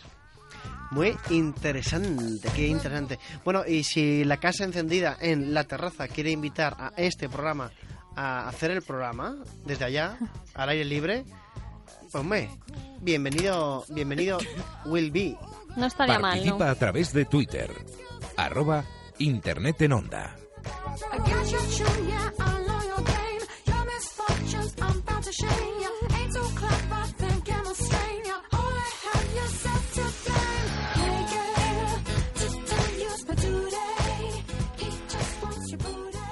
Y nos envía también Fernando otra foto que dice una pancarta que más relacionarse entre las personas de modo amistoso y menos privatizar. No pone, Malandrines. no pone eso exactamente. pero- Alberto Bonilla, Hola, ¿qué tal? ¿cómo estás? Muy bien. ¿Ya me has saludado antes? Sí, pero tengo una pequeña duda. Sí. Llevamos unas, unos programas explicando a la gente lo que era el, el término mainstream. Sí. Mainstream es aquello que es como la corriente principal, ¿no? Eh, Por ejemplo, de repente, pues Juego de Tronos es muy mainstream, ¿no? Eh, ¿Quién quiere casarse con mi hija, eh, con esa serie también es como muy mainstream? ¿Quién quiere casarse con mi hijo? Sí. Pues- Y con mi madre. Y con mi madre, y con... eh, y una princesa para ti. O, o un príncipe para Corina. Sí, gran sí. programa, gran, Sí. gran programa. Pero eso no es mainstream, eso es tróspido. Ujú. Tróspido. ¡Wow! La acaba de romper el esquema La total. cabeza de Abrego ahora haciendo... Ah, No, ahora pegaba el, el, el de Arturo. El de... Ya, bueno, da igual. Entonces, Laura, tú, va, tu Vicente, rollo. Vicente Hidalgo me has llamado mainstream, no puede ser. Mainstream. Lo llamo hipster. Eh, No, hipster. Hipster. Entonces, en ¿cómo? algunos aspectos yo diría que claro, no tenemos como nuestras hipsteradas, que es como nuestras cosas raras que nos hacen como especiales, pero eso algún día se convertirá en mainstream. Dejaremos de ser como especiales. Ahí está. Bueno, eh, después de varios programas en los que hemos hablado sobre el término mainstream y history y aquí hemos debatido sin tener ni puñetera idea, fui a dar con la Biblia sobre este tema, sobre history y mainstream, que es un artículo de GQ que os voy a leer y, y- y os va a servir un poco para entender cuál es la diferencia, sobre todo a ti, Javier Abrego, cuál es la diferencia entre un hipster y un mainstream. La revista GQ. Sí, la revista GQ, que es una Biblia para los jóvenes de hoy. O sea, Ujú. hay artículos muy buenos sobre... De la cual Javier Abrego puede ser algún día el hombre GQ de la semana. No hay, no hay presupuesto Silencio para, para sobornar tanto. Pues en la revista GQ encontramos un artículo de 2013, o sea, hemos ido muy, muy, muy, muy para atrás y vamos muy mal en este programa, si estamos hablando todavía, si estamos debatiendo sobre el término hipster o mainstream, un artículo de 2013 en el que se expone un hecho imaginario, por ejemplo. Es decir, que hay una reunión, una convención mundial de hipsters. Y entonces llega una persona allí a, a reunirse con los con esos con esos tres hipsters que hay. Eh, eso- Eso podría ser el sonorama, ¿no? Por ejemplo. por ejemplo, el sonorama. Sí, sí, por ejemplo, el sonorama. Y allí, los únicos tres únicos eh, supervivientes hipsters del mundo tenían varios puntos en común. Y yo os voy a explicar algunos puntos en común para que veáis un poco de qué va la cosa. Por ejemplo, hablaban esperanto. Los hipsters. Los hipsters. ¿Esperanto a quién? ¿A otro hipster? Ay, de verdad, los, eh, tres- de verdad. los tres entre ellos. Ni yo me he atrevido. ni yo me he atrevido a hacer esa broma tan mala. Perdón, es una broma tan currada. Mala, mala, no, pasa también nada. dice que, que estos tres eh, hipsters del Congreso Mundial de Hipsterismo eran socios del Getafe. Por ejemplo, ser socio del Getafe es ser hipster. O sea, mm, por eso hay tanta gente en el campo, siempre, en el campo del Getafe. O Tiene sea, una- vacío. Bueno, sí, están lo- los 22 jugadores, los entrenadores y los árbitros. Y, y algún, y los tres hipsters estos de los que hablábamos.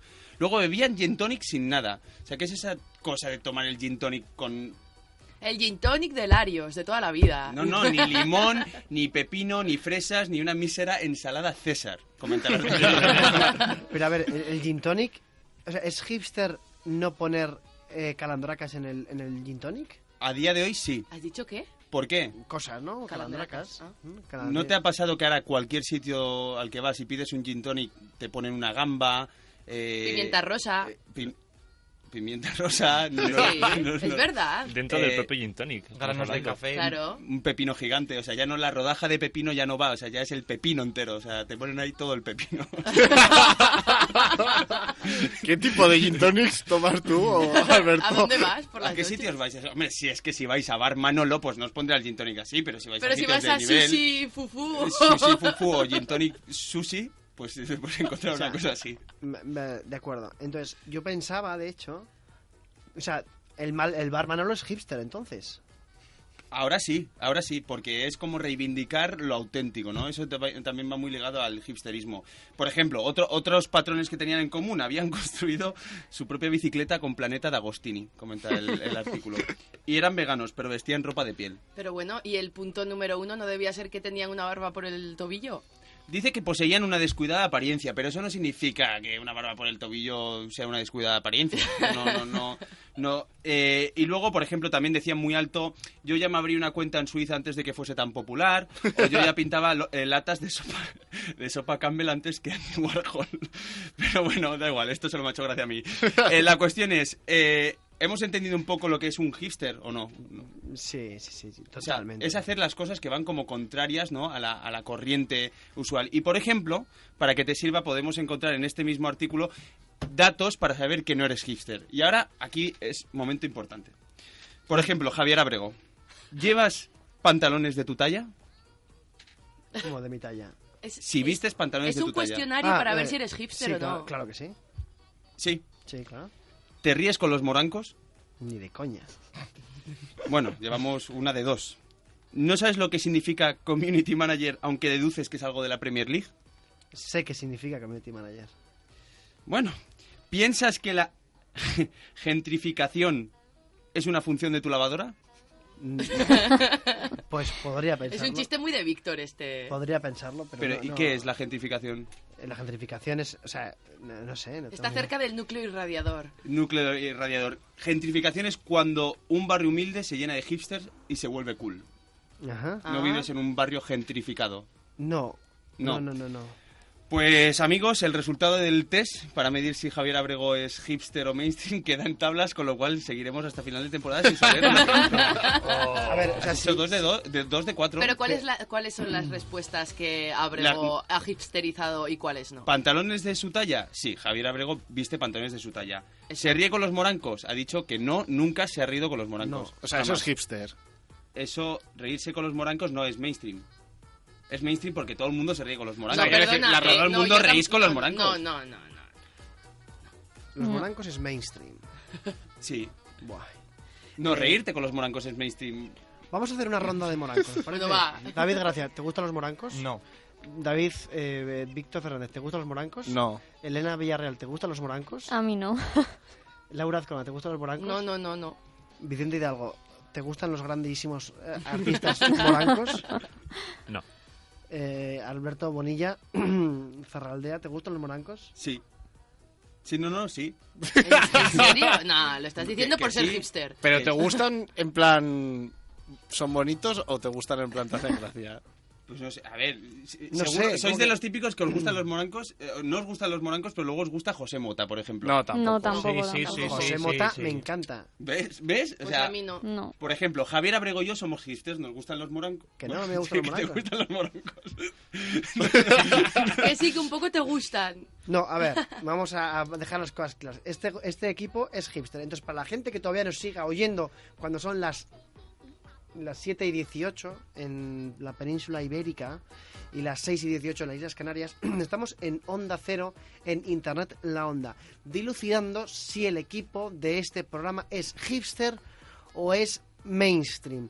Hipster sería algo como más minoritario, como más de me dejo barba cuando no estaba de moda, y mainstream es, por ejemplo, ahora llevar barba porque todo el mundo lleva barba, ¿no? Ese es Eh, las ya está, pues ya- este programa se puede acabar aquí. Entonces, pero de repente hay unos criterios ergofilosóficos que si te gusta José Mota o los morancos, que no lo acabo de entender muy bien, pero a mí me gusta José Mota, pero me considero un tío normal. O sea, no sé qué... Bueno, bueno. Pero para ser hipster tendría que gustar la hora chanante antes de que salieran la 2. Hombre, claro, pero yo veía Laura Chanante en Paramount Comedy Sí. cuando, Claro. cuando empezaron a imitar a Gorbachev. Claro. Año, hablo año Karpov, Karpov, hueles a caldofrán.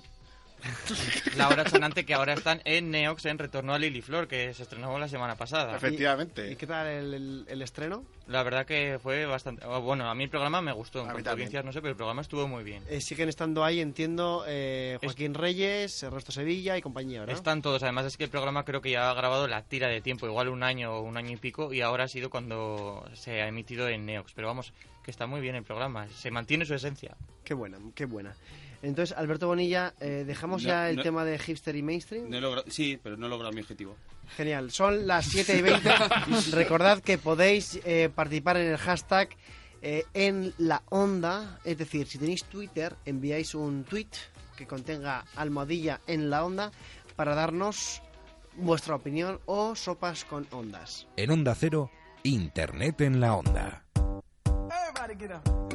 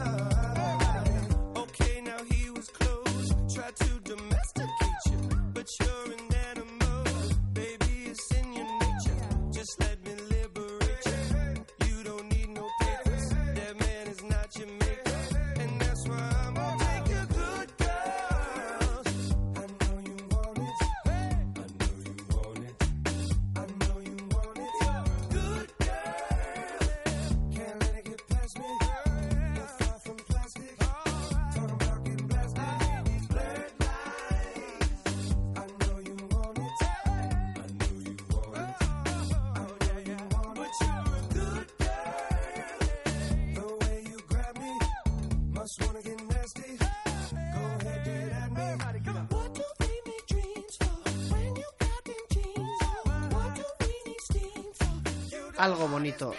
Dime algo bonito, Arturo Fernández.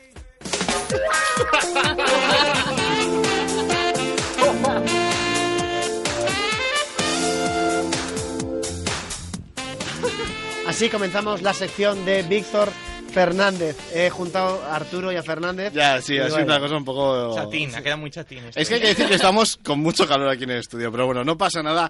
Eh, voy a daros ya la bienvenida una semana más, queridos oyentes de Internet en la Onda, a mi sección, el diario de Víctor, la sección de Internet en la Onda, dedicada a buscar especímenes en esa fuente de frikis, mediocridad y canciones de reggaetón que es YouTube, como escuchamos a Ilenia la semana pasada, temazo por cierto. Y bueno, lo primero, antes de empezar con mi sección, llega ese momento mágico en el que me dirijo a mi audiencia porque os busco a vosotros. Queridos amigos, ¿eres de los que buscas Google en Google? ¿Tienes, ¿Tienes una amiga fofisana a la que le gusta llevar leggings con estampados de cebra y no sabes cómo decirle que cuando se sienta más que una cebra parece, parece un paso de cebra? Cuando te rascas la sobaquera en verano, no puedes evitar que el dedo pase por la nariz para comprobar si tu sudor sigue oliendo igual de mal. Si eres de estas personas, te estamos buscando. Mándanos tu historia con el hashtag en la onda de Víctor. Basta. Bueno, hoy... Víctor, yo cuando haces tu sección y cuando empieza tu sintonía, porque no es la sintonía de Patricia, es tu Es sintonía, mía, es mía, sí. te imagino bajando por unas escaleras de estas tipo entonces, na, na, na, na, na, y Víctor bajando las escaleras para abajo. ¡Ey! Ay, ay. Bueno, pues hoy vengo a traeros testimonios inéditos de una de las mejores tribus urbanas que ha inventado la humanidad. Sí, amigos, hoy hablamos de...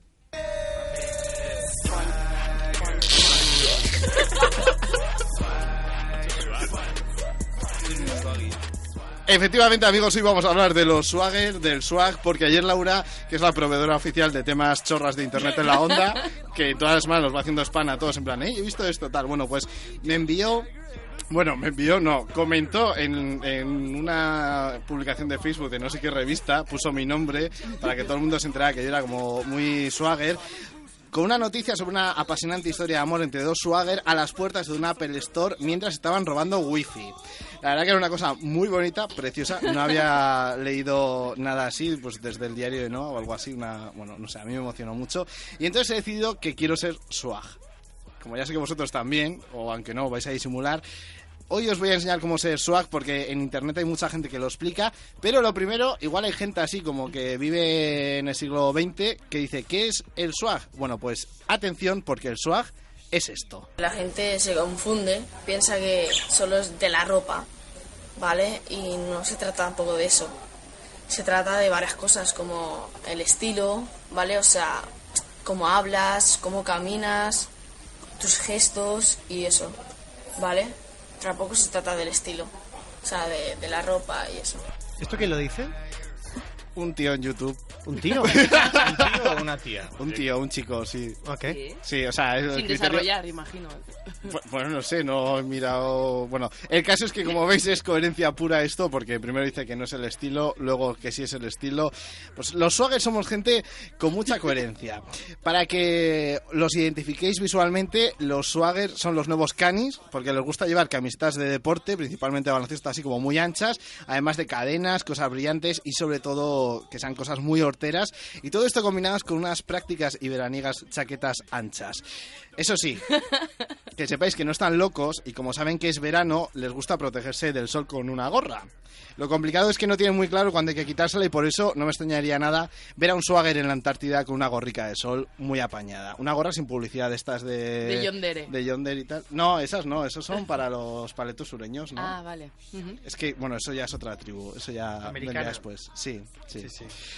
Bueno, como ha dicho nuestro primer invitado, ser swag no es solo ir vestido como si la ropa la robaras del contenedor de una tienda de segunda mano. Ser swagger va mucho más allá, es una cuestión de actitud, una cuestión un tanto chunga, pero al final, al- actitud, al fin y al cabo. Somos muy ególatras, nos gusta las cosas simples, pero las cosas producidas. Nos gusta usar ropa de marca y, y nos gusta tener siempre cualquier cosa que hagamos, hacerla al máximo, ser los mejores y, y vestir muy lujosamente. O sea que para ser swag hay que ser el mejor. El fucking Master of the Universe. Pero hablan como culto, ¿no? Ególatra. O sea, Sí, en bueno. La calle no se escucha. Ha dicho ególatra, otra cosa es que sepa lo que es. Ah, bueno, eso ya. I- i- igual dice Golatra mientras monta naves de Lego. Pues puede ser. Mía. tenía que Basta. Bueno, eh, si no habéis entendido muy bien lo que es eh, ser ególatra y estas cosas, que yo creo que a Brego le ha costado mucho, hay otro amigo de YouTube que lo explica mucho mejor. Esto es para él ser swag. es ser moreno. Moreno, moreno, ahí. Tú vas así en la calle, así morenito. Eso es lo que les gusta a las chicas, morenitos. Y eso, ¿vale? Morenito así. O sea, en, es- en este, en este caso, perdón, es que quería decir que entonces, mm, según esta definición, nuestros queridos Alberto y Vicente no tienen nada que hacer Cero en la vida swag. Porque no son morenos. Son un poco Pero- guiris, Pero a de ver, hecho. no, a- a- vamos a ver. ¿A qué se refiere? ¿A ser moreno eh, cabello? Da igual, en moreno- cualquier caso no. tú estás fuera. No, ya, No, pero a ver, yo estoy fuera en, en ambos, pero ¿a qué se Draculín. Lo, lo voy a explicar. Es ser moreno, en plan ser moreno, un poco de niga, un poco de... Buah, eh, es que, mira, eh, dudo mucho, dudo mucho que, to- que alguien que nos esté escuchando ahora eh, lo haga por voluntariedad fáctica, sino más bien porque no encuentran o no saben cómo mover el dial. ¿Por qué? Porque no na- nadie, jamás nadie puede entender lo que hemos dicho de Niga, Master, Ególatra y Swagger. Entonces vamos a hacer un pequeño, como decimos los ingleses, un pequeño recap. Sí. ¿Qué significa? Vamos a explicar de qué narices estamos hablando. Estamos describiendo a la tribu urbana los Swagger. Eso es. Que son como los Suárez, pero en más, más americanos. Sí, o sea, para que la gente lo entienda, esa gente que, que tú pasas delante de ellos y te da miedo si te van a robar o pegar alguna enfermedad, pues ese tipo de gente. Hola, Pero- hola, madre Entonces, pero bueno, eh, los Swagger tienen un nuevo enemy. No, bueno, entonces, digamos que son gente que viste como lo que podrían ser los raperos de los 90, ¿no? Sí, pero con más colores. Eso, y, y llamando más la atención. Sí, de hecho he oído que su referente es un poco también Justin Bieber en cuanto a la forma de vestir. Pero os, os dais Esto cuenta... lo he, leído- lo he oído en serio. A ver, en o sea, os dais cuenta de que mm, vamos a tener que poner escoltas para que Víctor hoy salga del estudio de Onda Cero. A ver, esto para que igual podáis identificarlos por la calle, solamente son los que van con el altavocito este pequeño que se conecta al móvil por Bluetooth. Esa. Y van, van ahí escuchando... Ese Que tipo es- de gente, que es- ese tipo de gente. lo es la ellos y lo escuchas tú. Claro, claro, que es la evolución de los que iban en el tren con el móvil y la bachata y el reggaetón. Es como un paso más allá, el swagger, ¿no? Sí, un poco sí, un poco sí. Nuestra audiencia, ¿qué haría con la gente que escucha música a todo volumen en el metro, en el cercanías o en el, en el autobús? Queremos saberlo, contándonoslo en el hashtag en la onda. Y aquí vais a poder ver si sois swaggers o no. De todas formas, eh, Laura ha dicho antes que me van a tener escolta para, para que me peguen los swaggers, o sea, para que no me peguen. No, para que te peguen, mejor que te peguen. Pero escolta me va a sujetar y me van a pegar ellos. No, no, no va a hacer falta porque los swags se concentran en sitios concretos. Os lo voy a decir, tanto si queréis ser swagger y queréis ir allí, o como si no queréis ser swagger y queréis evitarlo. Estos son los sitios concretos donde se esconden los swag. ¿Tenéis alguna apuesta? Eh, Yo- yo lo sé, yo lo Parque, nocturnidad y alevosía. Yo en, igual va en- por ahí. en un McDonald's. En el Apple Store. Vamos a comprobarlo. Pues les gusta mucho lugares activos, como plazas comerciales o antros o fiestas, es donde más los puedes encontrar, lugares donde se puedan relajar como un skateboarding, donde, donde encuentras a jóvenes como ellos, o sea, nunca los vas a ver en una biblioteca o en una cafetería, siempre buscan lugares con más ambiente. Es raro, pero en una biblioteca o cafetería no iban a estar. ha dicho lugares viejos, antiguos, ahí tal. Sí. Ha dicho como, como centros comerciales, pero luego ha dicho. mm, Antros, donde siempre ¿no? te encuentras a gente. Sí, antros, es muy antros. curioso. Ha dicho antros, antros, pero siempre te encuentras a gente, ¿no? O sea, la gente vamos a antros. ¿no? No, que no he entendido. Porque la gente es swagger, aunque no lo sepa. Vale, Creo. entonces seguimos con el tema swag que me está gustando porque en internet, amigos, el término swag es uno de los más, uno de los 25 términos más utilizados en Twitter según la Universidad de Massachusetts. Sí, porque tener swag es como antes tener flow, que es como que molabas y tal. Entonces, eh, sé que ahora mismo hay gente que dice, joder, yo quiero tener swag, quiero ser swagger. Pero ellos dicen, Es que se me resiste el swag. entonces no os preocupéis, porque si se os resiste el swag, tengo la solución para que no os pase eso. creértelo mucho. Tienes que creer. Tú tienes que llegar a la calle así, ya bajando por el portal ahí con swag, o sea, con, con estilo, ¿sabes? Y creértelo mucho. Esto es un poco como aquel audio del señor diciendo tienes que dar el fuá, tienes que echar el resto. A mí solo me ha quedado claro que para ser swag tienes que tener un micrófono pésimo, ¿no? Y, y que no se te escuche.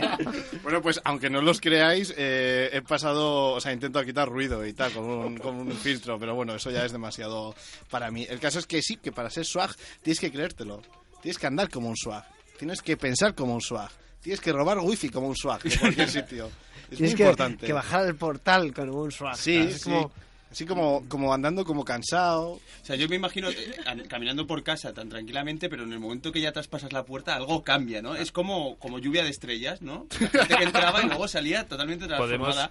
podemos decir que el swag entonces no es en solitario. O sea, el swag solamente es swagger cuando está con otros, ¿no? A ver, cuando Ay, está ay, con ay, ay. un swag con más swag es como super swag, ¿no? Pero también puede ser mini swag y ir tú solo con swag.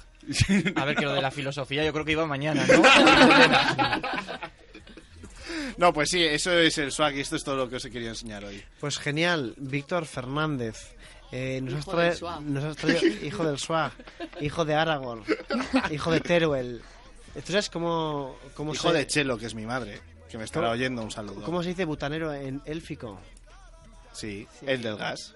Que, joder. para uno bueno que, que- que tenía, que me, me lo he guardado, eh, tres temporadas guardándomelo para sacarlo en, en la cuarta. Eh, muchas gracias, Víctor Fernández. A vosotros por no cortarme el micro. Arroba Vic-FR. Barra baja FR. Te queremos. Lo sé. Mucho. En Onda Cero, Internet en la Onda.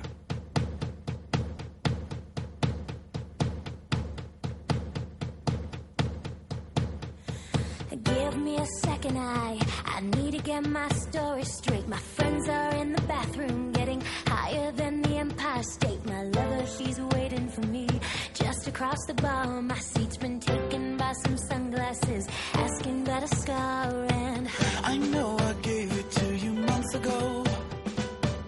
I know you're trying to forget. But between drinks and subtle things are holes in my apologies. You know, I'm trying So if by the time the bar closes and you feel like falling down, I'll carry you home. Tonight, we are so let's set the world on Tengo que prometer que ninguna de esas voces sea la mía. Por, por primera vez en Internet en la Onda no he cantado yo. Eres más, más gutural. El mundo de Soco dice, ¿qué los haría? A los Swagger dice, ar, dos joyas y huir. Por cierto, veo que os gusta Acapulco Shore. Oh, me encanta. Eh. Soy más de Gandía Shore, pero sí. Ahí, ahí, ahí nos Ahí hay swag, el ahí mundo hay de mucho swag. Soco. Por cierto, tenemos que cambiar el icono de Twitter. Now I know that I'm not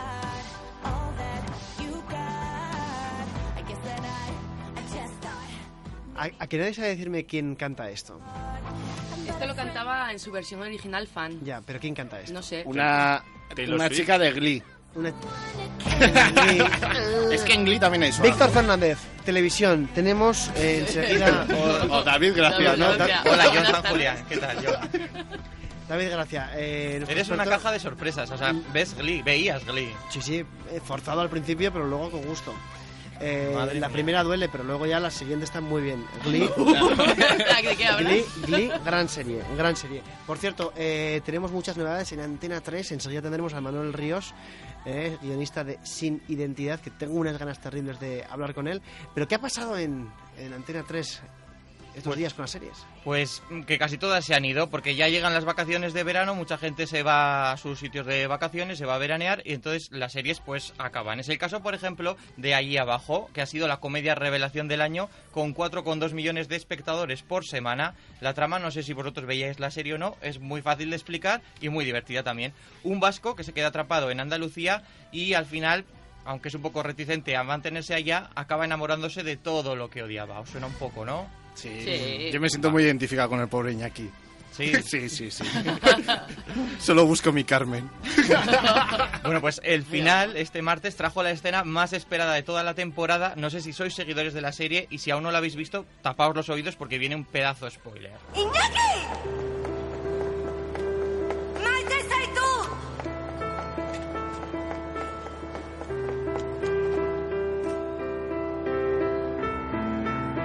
También te quiero, mi arma.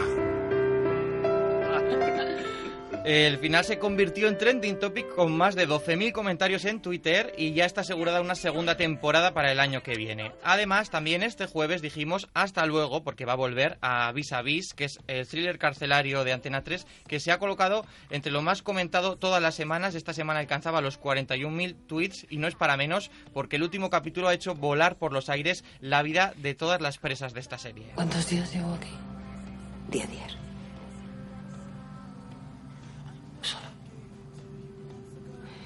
Tumbada. Sentada. De pie. Comiendo techo. Bueno, y más despedidas porque la semana que viene Antena 3 emitirá uno de los capítulos más esperados así de, de todo el año, de la televisión en general. El próximo miércoles termina para siempre sin identidad. Oye, oye, oye, oye, oye, oye, oye. Qué ganas, ¿eh? Yo sabía, sabía ¿Qué ganas de que acabe? ¿Que acabe o cómo? No, no, no, qué ganas de verlo porque no, es que no puedo esperar. Te pasa como a mí, estás enganchadísimo. Para los que, no sé si todos, la- tú Víctor la seguías. Mercedes Yo, Dantes, no. por favor, Mercedes Dantes, qué grande. Le voy a poner en situación a Víctor porque Víctor Sí. era más de Águila Roja, entonces como lo echaban los miércoles que había ya ahí un gran duelo por las audiencias, eh, sin identidad, eh, cuenta la historia de María Fuentes que después de haber sido traicionada por su familia y haber vuelto del infierno, está a un paso de saciar su venganza.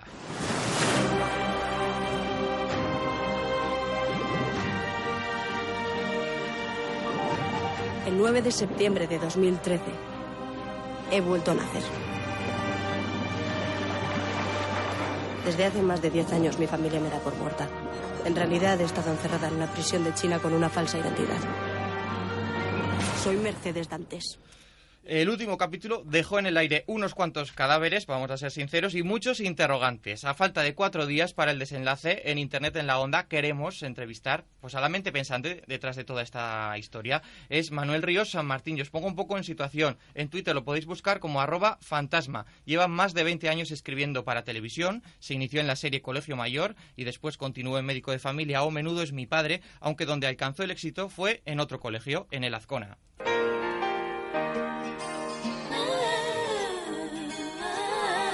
Ideó las tramas de compañeros durante nueve temporadas, tiempo en el que también se convirtió en director, rodando incluso la película No te fallaré, que fue la película con la que la pandilla más famosa de la tele saltó al cine. Además, Manuel también nos ha hecho reír con mis adorables vecinos. Qué grande. Ha escrito y dirigido y producido también innumerables miniseries para televisión, desde la de acción de Soy el Solitario hasta el drama de una madre coraje en Rescatando a Sara, pasando por el biopic de Rafael. ¿Qué pasará? ¿Qué misterio habrá? Puede ser mi gran noche.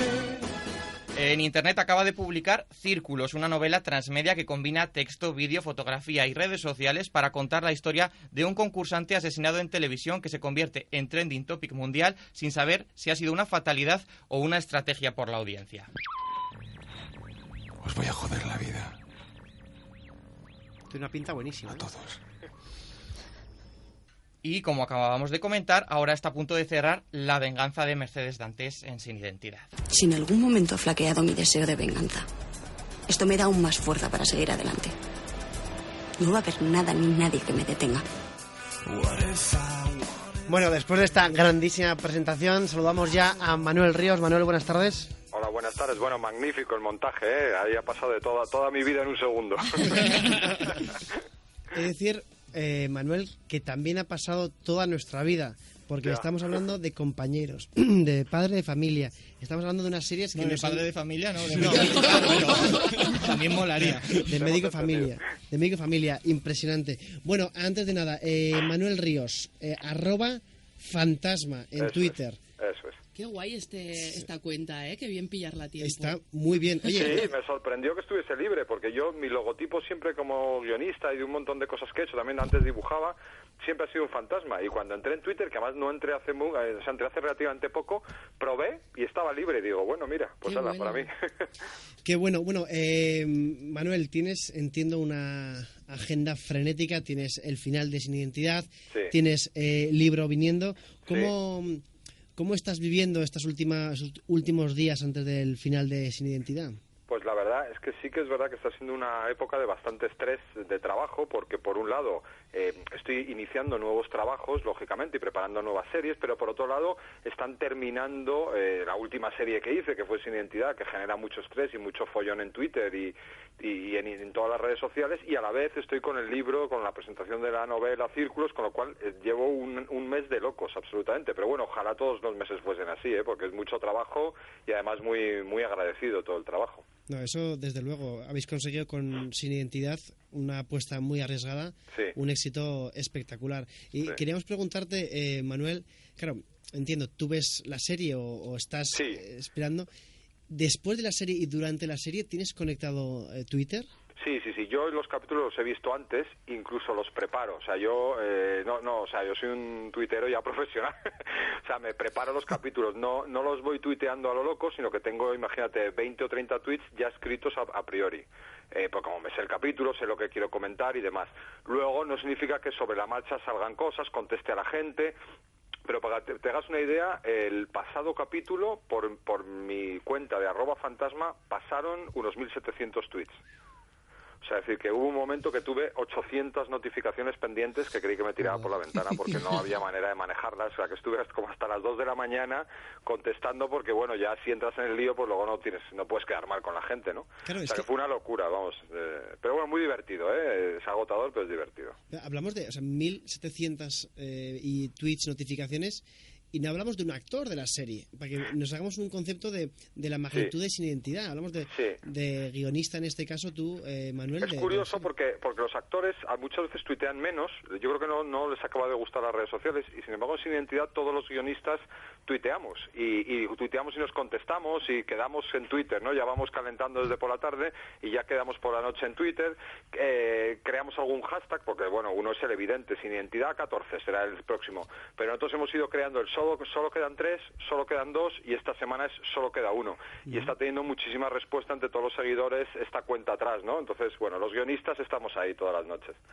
A mí, por ejemplo, Manuel, lo que me dejó muy asombrado ha sido, eh, para los que no lo sepan, Sin Identidad ha traspasado las fronteras de España y, por ejemplo, también se emite en Italia. Y me acuerdo que ha habido incluso noches en las que has tuiteado en italiano el capítulo que se está emitiendo allá en Canales del 5. Pues es verdad, porque me hizo tanta gracia que tuviésemos éxito en, en, en, eh, eso, en, en Italia, que tuiteamos, hombre, un poco a lo loco. Yo miraba Twitter, miraba Twitter italiano y veía que había empezado la serie. Entonces un poco calculaba y entonces tuiteaba un poco a lo loco. Y, y lo que pasa es que mi mujer habla italiano, entonces de vez en cuando me decía, oye, pues escríbeme algo, escríbeme algo. Pero claro, luego he generado un montón de fans italianas, pero muchísimas que me escriben en italiano y que ya es una, una locura, porque ya no puedo contestarlas en italiano a todas. Con lo cual, bueno, ya te digo, tengo un, un montón de fans italianas que, que no paran de escribirme, que son casi más fans que las españolas. No te, no, no te, o sea, te comprendemos porque el problema de las fans italianas también lo tenemos aquí. claro. Y además, Manuel, luego toda esta interactividad que tenéis con, con los espectadores, ¿os sirve a vosotros para plantear nuevas tramas cuando todavía estabais escribiendo la serie? ¿Lo, lo utilizáis luego? No, no, no lo hemos podido utilizar porque eh, nosotros, mm, cuando se empezó a emitir la, la serie, eh, ya estábamos escribiendo el último capítulo. O sea, que decir que ahí sí que no hemos podido... eh, más bien nos sirve para ver si acertamos, si no acertamos, ver cómo funciona. Es muy interesante, por ejemplo, había un capítulo que María parecía que se equivocaba. Y entonces eh, todo el mundo, estos guionistas son idiotas, ¿cómo puede hacer María eso? No sé qué, todos muy enfadados. Y de repente la trama daba un giro y María lo había hecho todo a posta para, para engañar a Enrique. Y entonces todo el mundo, ah, perdón, eh, qué lista es María, qué majo los guionistas. Entonces, bueno, esas cosas son muy divertidas de, de- de verlas en directo y, y de vivirlas y la verdad es que lo hemos pasado muy bien. Y claro, eh, hablabas de esos comentarios, entiendo que hay muchísimos comentarios eh, positivos, pero entiendo que también habrá comentarios negativos, gente incluso que vaya a hacer daño, ¿no? Los míticos troles estos Sí. de Internet. ¿Cómo, cómo tú gestionas personalmente Pues eso? mira, la verdad es que no. eh, yo veo, yo veo Twitter casi todas las noches y veo que hay series que se, hay gente que se ensaña. Sin identidad no, no hay, o sea, no digo que no haya ninguno, pero realmente la gran mayoría son seguidores que están completamente a favor. Y el que y el que pone algo negativo es porque le gusta tanto la serie eh, que, que no le gusta que un personaje haga algo. O sea, no es porque qué mala es esta serie, sino, joder, ¿cómo ha podido Amparo traicionar a su hermana? Entonces se pone muy nervioso, pero no es porque no le guste la serie, sino porque la serie le está poniendo tan de los nervios que, que no sabe qué hacer, ¿no? Y hombre, sí que hay de vez en cuando algún comentario negativo, pero ya te digo que son bastante minoritarios. Qué bueno. O sea, afecta tanto la trama que la gente se frustra. Eso es, eso, eso es. Y entonces, bueno, es muy curioso porque también por otro lado te das cuenta de, de la influencia que tienes y de lo, el cuidado que tienes que tener eh, al hacer las cosas, ¿no? Porque, porque, o sea, tiene mucha trascendencia, ¿no? Eso está muy bien. Oye, hay sí. que decir que mientras entrevistamos a, a Manuel, él ha emitido 10 tweets. O sea, queda, queda Bueno, demostrado. Queda demostrado. Es lo que digo, yo estoy preparado y les hablo, solo le doy al botón de hoy, pen, y lo mando. Genial. Bueno, y ahora Mira, mira, voy a mandar otro ahora.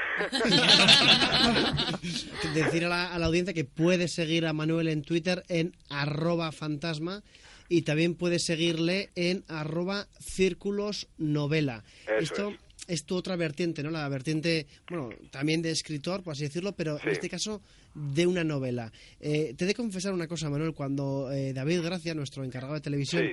me habló de, de círculos novela, me la resumió en dos frases y me entró un, un calentón por querer leerla porque el argumento es bestial. yo ¿Puedes creo que está bien. adelantarnos un poco sin hacer Sí. ningún spoiler, obviamente, de, Sí, mira, el- el- el- la novela arranca con un concurso de televisión donde hay una prueba que es un poquito extrema, pero que está todo trucado para que no ocurra nada, y sin embargo en la prueba muere un concursante en directo. Y eso, claro, es impactante, eh, se convierte en trending topic a nivel mundial, y, entonces hay un momento que hay un inspector que pone en duda que de verdad haya sido un accidente, ¿no? Le parece, a ver si esto lo han hecho para subir audiencia. Entonces eh, genera esa duda y a partir de ahí pues empieza un policíaco, con, es un thriller, con, bueno, un poquito diferente de los thrillers habituales que estamos acostumbrados yo creo a leer.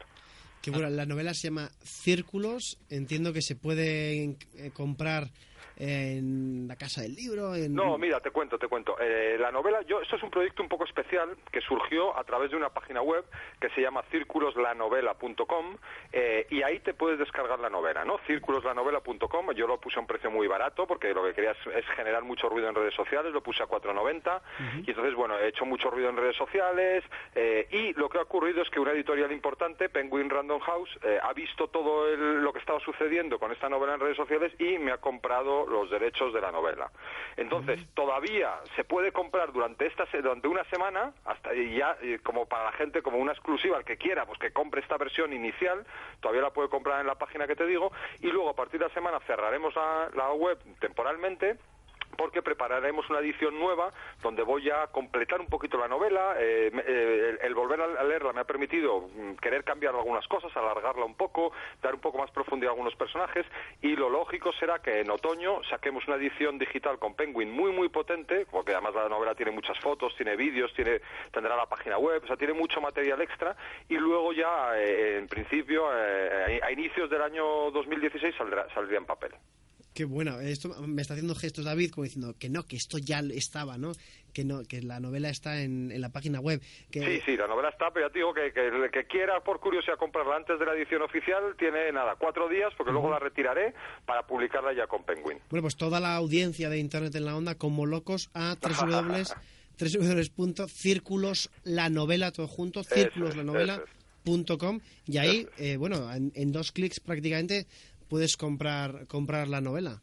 Además Sí. es que es muy interesante en este formato porque puedes acceder a través de una zona privada en la página al contenido extra multimedia que hay como Eso es. fotografías, y si te descargas la novela entras en la zona privada, eso es. Mm, Y en la zona privada tienes todo ese material extra. Eso, muchas más fotos. eh, mira, me acaban de seguir seis nuevos, seguro que son oyentes vuestros. Me acaban de seguir seis nuevos.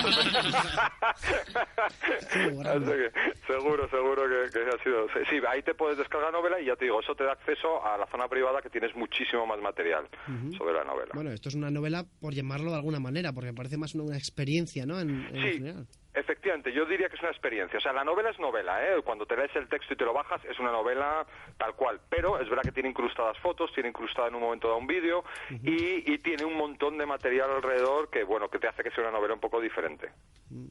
Círculoslanovela.com. impresionante, eh, impresionante. Eh, volviendo al, al tema también de, mm, de las series, bueno, y decir que en cuatro días círculosdelanovela.com ya no estará disponible. Eso es. Eh, gracias a Penguin House, eh, que, eh, por cierto, enhorabuena, eh, Sí, enhorabuena. gracias, sí, porque la verdad, y además me llamaron a través de Facebook, con lo cual, como todo es muy de redes sociales, dije, de- cuando me llamaron dije, bueno, esto es fantástico, es, es el círculo perfecto, ¿no? Que al final sea a través de a través de Facebook como, como contactamos y como llegamos a un acuerdo, o sea que... Ah, qué bueno. Gran historia. Habrá que escribir un libro sobre el libro. Pero volviendo, volviendo a la, mm, al, al tema de las series, Sí. Claro, no queremos dejar pasar esta oportunidad de tener aquí a un creador Sí. de, de series para preguntarte sobre el tema, sobre todo, eh, de cómo se consumen las series hoy en día. ¿no? Hoy en día, sobre Sí. todo los jóvenes, quieren ver las series cuando ellos quieren, Es sin verdad. anuncios. Y claro, eso conlleva que mucha gente, ilegalmente, por así decirlo, según la legislación, se las descargue. ¿Tú cómo ves todo este tema? Sí, pues es un lío, es verdad. Yo, yo creo es un poco la pescadilla que se muerde la cola, porque por un lado, eh, como la gente se lo descarga gratis, no ponen empresas de descargas legales, tal, o sea, todo es un lío. Pero yo creo, fíjate, está empezando a cambiar con la irrupción de Movistar, eh, que va a crear un canal de series muy potente junto a Canal Plus. Yo creo que poco a poco va a empezar a cambiar. Yo creo que, que va a empezar, vamos a empezar a tener oferta legal de muchas, muchas de las series y muy pronto. O sea, yo creo que se están dando cuenta, tanto Canal Plus como Movistar, que tienen que estrenar las series al día siguiente. O sea, que lo están haciendo con Walking Dead, lo han hecho con Mad Men. O sea, yo creo que poco a poco el mercado se va a, a racionalizar, porque también yo entiendo que es muy difícil que te estrenen una serie seis meses después y claro que tú estés seis meses oyendo hablar a todo el mundo de la serie y tú no la busques como sea. Entonces yo creo que a la gente hay que darle la oportunidad de ver las series rápido, pronto, pero eh, pagando, porque lógicamente no, no, no, no, no tiene sentido que no pagues un poco de dinero por, por, por algo que cuesta tanto, tanto dinero además, ¿no? Que la audiencia sepa que estamos hablando con Manuel Ríos. Eh, entiendo que te habrán llamado Miguel Ríos muchas veces, ¿verdad? Pues sí, no, no te digo más que en la orla de mi colegio pusieron Miguel Ríos. o sea que, que ya estoy acostumbrado. Pusieron insurrección cuando pasabas a por la orla. Bueno, no fue en la orla, fue en la revista, en la revista de fin de curso de COU, me pusieron Miguel Ríos. Digo, me cago en la leche. Eh, bueno, eh, esto que comentamos sobre la descarga de series, etcétera, lo dice arroba fantasma, que es Manuel Ríos, que es guionista de Sin Identidad, para la audiencia que se acaba de incorporar ahora. Eh, que lo sepa, que es una voz muy autorizada en, en el tema. Eh, una última pregunta muy rápida, eh, porque claro, tenemos aquí a Laura Azcona. Eh, Ah, y te pusieron Azcona por el colegio Azcona. Eh, a- a- exacto, exacto. ¿Sabes, ¿Sabes, Manuel, la de veces eh, que me han cantado esa canción a lo largo de Sí, mi no vida? por mi culpa. ¿tú Ha sido cre- por tu culpa, ¿Creaste tú el nombre de Azcona? No, no me acuerdo quién fue. Sí que fue un gru- grupo de guionistas. Es un homenaje al guionista, Azcona. O sea que no me acuerdo de quién fue la idea porque éramos éramos bastantes. Pero, pero sí que fue sí que fue un poco por eso. Mira, otros seis seguidores, gracias a vosotros. Oye, Ha venido bien, ha venido bien. Cuidároslos mucho, ¿eh? Bueno, eh, arroba fantasma Manuel Ríos, muchísimas gracias, mucha suerte. Oye, déjame decir una última cosa, y es que eh, la gente que haya visto Sin Identidad, incluso la que no lo haya visto o la que lo vio en algún momento y lo haya dejado de ver, yo les, les invitaría a que vean el último capítulo, que es espectacular, transcurre más de la mitad fuera de los decorados habituales, en un decorado impresionante, en una playa, y, y yo creo que merece la pena ver este último capítulo, aunque no se haya sido muy seguidor, se entiende perfectamente el capítulo y yo invito a todos vuestros oyentes a que le den una oportunidad porque está realmente interesante.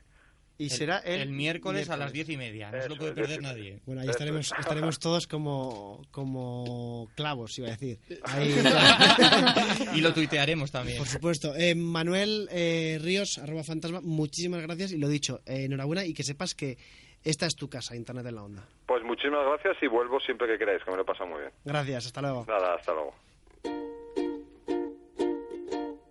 Bring me sunshine in your smile. Make me happy all the while. In this world where we live, there should be more happiness. Y hasta aquí Internet en la Onda de hoy. Muchísimas gracias a todos, muchísimas gracias a arroba fantasma por esa gran entrevista. Eh, queremos despedir el programa. Eh, Elena Villarreal, muchas gracias. Muchas gracias. Hasta gran, mañana. Gran, gran fichaje. Vicente Hidalgo. Muchas gracias. Alberto Bonilla, gracias. Hasta mañana. Laura. Hola. Víctor. Adiós. Buenas tardes. Perdón, David, gracias. Buenas tardes. y Arturo Armendariz en el control técnico, arroba técnico en Onda. Mañana nos vemos a las 6 de la tarde aquí en Onda Cero. Os queremos mucho y muchas gracias. Es a las 6, ¿verdad? Sí, pues es a las 6. ¡Hasta mañana! Internet en la onda. Onda Cero.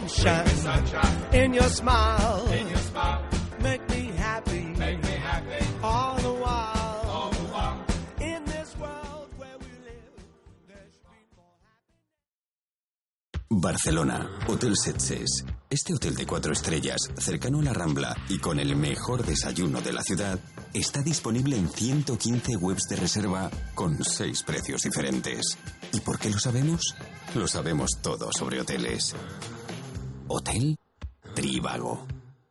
Oye, ¿estas paredes del salón son beige o gris? Pero si son blancas.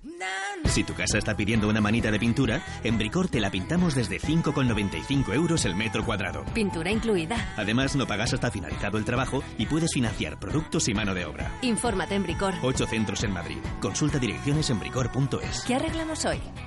Valencia, Hotel Villa. David y Carlos se hospedan en este hotel en pleno centro. Duermen en el mismo tipo de habitación, la doble estándar.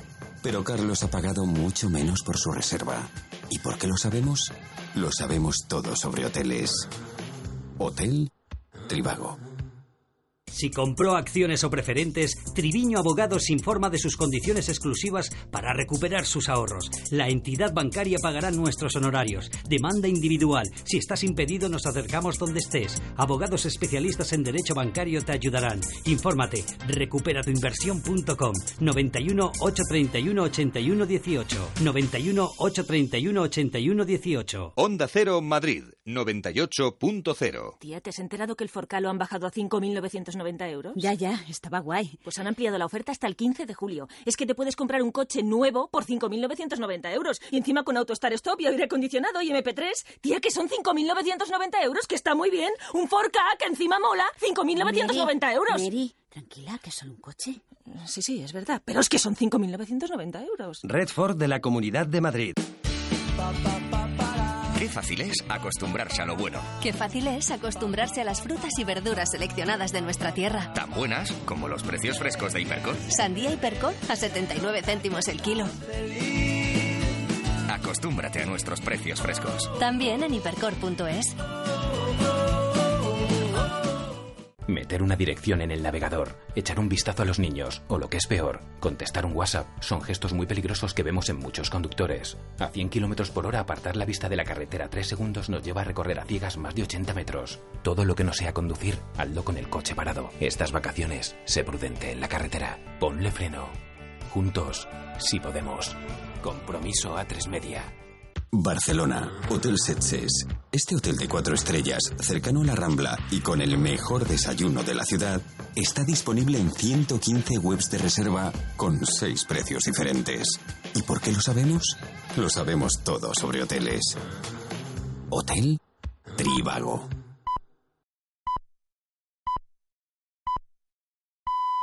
Son las 8 de la tarde, las